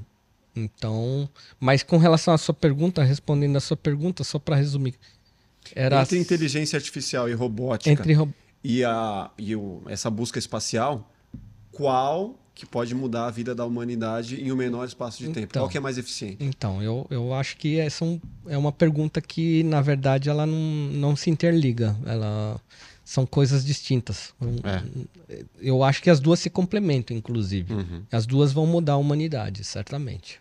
Certamente. Eu acho que tem coisas, por exemplo. Mas eu acho que, é, é, é, eu respondendo a pergunta que eu fiz para você, Vai eu acho que a inteligência artificial e a robótica, ela tá muito mais na mão já. Acho que é uma, é uma coisa que, em um tempo muito menor, acho que ela vai fazer, vai trazer uma, uma mudança muito mais Por exemplo, efetiva. Cara, a forma que a gente pensa hoje um roteiro para um filme, cara, já mudou. Tipo, eu vou ali no chat GPT, eu vou em outros bancos, em outras inteligências artificiais e já faço o meu processo de uma forma diferente. Então, assim, o espacial, ele já acontece, mas assim, é uma coisa muito mais. É, tá mais Tá elitizado. muito mais elitizado e distante de nós meros mortais aqui. É, mas eu faço um Mas- contraponto que quantas Boa. tecnologias que foram Ah. desenvolvidas exclusivamente para uso no espaço hoje são empregadas no dia a dia, né? A Star- Starlink não? Poderia ser? Não, nem Starlink, até Que coisas favor- muito materiais, né? Compósitos hoje que é, faz a, a bateria de, de lítio que a gente usa no celular, né? Que é uma bateria, uma- era uma bateria muito melhor para ser usada no espaço, velcro, é, compósitos, a miniaturização dos computadores, né? Ah, máquina fotográfica. Máquina fo- tu- Sim. tudo isso assim são coisas que que elas eram para ser usadas Advém do- para o espaço, né? Você só vai usar no espaço ela Sim. e agora hoje tá na, No na dia a nossa dia. mão, no nosso dia a dia. Pode crer. Sim. né? Sim, é, mesmo o GPS que a gente, quando a gente começou a utilizar ali, até 2014 a gente usava comumente, era uma tecnologia utilizada no espaço, em ambiente militar, né? Então, para para fazer levantamento do inimigo, de bases inimigas, que acabou indo para a área civil. Muitas das tecnologias espaciais, elas acabam sendo absorvidas pela atividade civil, a gente nem percebe, a gente nem Pode ser. sabe, a maioria delas. Ah, puta pergunta bosta que eu fiz. Não, não. Não, toda per- Ela, deu, ela deu uma discussão. ela Já dizia. Einstein, toda pergunta, por mais inocente que seja, ajuda a abrir a mente. Pô. Porra, demais, velho. Pô, obrigado aí pela presença. Muito, Valeu. Muito massa. Assunto aí que, que vai ajudar a galera a pensar bastante. É, deixa suas redes sociais para quem não te segue aí. Eu só queria fazer uma última Manda. pergunta antes da. Pra ser astronauta e brasileiro, precisa chamar Marcos? Porque eu tô indo no cartório agora, eu troco meu nome hoje. Se essa for uma condição. Olha, não, mera coincidência. Ih, mas o Vitor vai ficar bravo. Era O Vitor coincidência. Espanha. Eu, eu digo, a gente, às vezes, quando vai nos eventos, aí. Esse é o Vitor Eu até me apresento, Ah, então ó. não precisa, já tá respondido. Nossa dupla sertaneja aqui, Marcos Roberto e Marcos Pontes aqui. Marcos Palhares e Marcos Pontes, né? A gente se apresenta assim, né? A gente estava num evento aéreo agora, que teve esse fim de semana, sábado e domingo. Foi um evento da Fundação Astronauta Marcos Pontes. É um evento que, para entrar, é um quilo de alimento não perecível. Você assiste um show aéreo lá no Aeroclube de Bauru. Foi muito legal, arrecadamos 50 toneladas de alimentos. Foram 120 mil pessoas. Que legal. E, e são, a gente chama de eh, evento Inspirando Gerações. Foi num eh, um, vendo aviões voando, realizando acrobacias que o Marcos Pontes entrou para a Academia da Força Aérea e acabou se tornando astronauta, né? Então é a nossa parte que a gente faz a- a- realizando essa atividade, organizando eventos como esse que a gente pretende provocar a mudança, né, na, nas crianças que estão vindo Sim, nos jovens. ciência e tecnologia. Hoje se fala, há pouco tempo atrás ninguém dava a mínima, né? Então, Enfim, a gente vai fazer agora um novo evento em Araraquara na primeiro fim de semana em- de agosto. Isso a gente está trabalhando para fazer isso. E é bom porque todo esse é, esse material que a gente arrecada, é, esses alimentos não perecíveis, são doados através do Rotary Club local para várias entidades é, assistenciais. Isso é muito positivo e eu fico muito feliz e orgulhoso de participar nessa construção. demais. Bacana. Minhas redes sociais, Marcos R. Palhares, tem um R de Roberto, né? Que o meu nome é Marcos Roberto Palhares, na verdade, né? Marcos Palhares é para facilitar É. as pessoas, mas no Instagram você me acha com o R mudo ali, tudo junto. No Facebook tá lá meu nome completo mesmo, Marcos Roberto Palhares. Entra no meu site, que é o marcospalhares.com.br, que eu atualizo, sempre tem, tem lá minha agenda, eu digo onde eu vou estar. Então eu disse, ó, vou estar aqui no plugado, já fiz uma merchan para vocês. legal. Eu mexendo o livro aí, ó. O céu não é o limite. O céu não é o limite. lá. Você pode comprar diretamente no site. E para quem, já que você deu a deixa aí, tiver interessado em algum curso em faculdade, algum curso técnico, procura lá institutomonitor.com.br. Fala que viu no plugado. Vai deixar o cupom de desconto? Isso.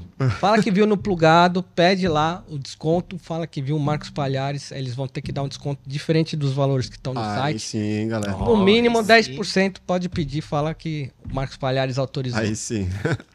Bom demais. Registrado em vídeo, então. É isso aí. Pronto. É Bernardo, isso. obrigado. Muito obrigado pelo convite. Curtiu? Curti. Opa, deixa aí suas redes sociais pra quem não te segue também. Ah, minhas seguir. redes sociais, eu sou uma pessoa um pouquinho offline do mundo. Fica na pode ilha o dia seguir- inteiro. Mas pode seguir no Instagram, bernardo.neis. Não atualizo muito, mas é a rede social que você vai poder estar me encontrando. Maravilhoso, obrigado pela presença. Valeu, Bernardo. Você que não segue ainda, vai lá, Plugado Podcast, procura lá, se inscreva, deixa o like, ative o sininho. Obrigado. Valeu, até o próximo Plugado Valeu, Podcast. tchau, não é o limite, pessoal. Grande abraço.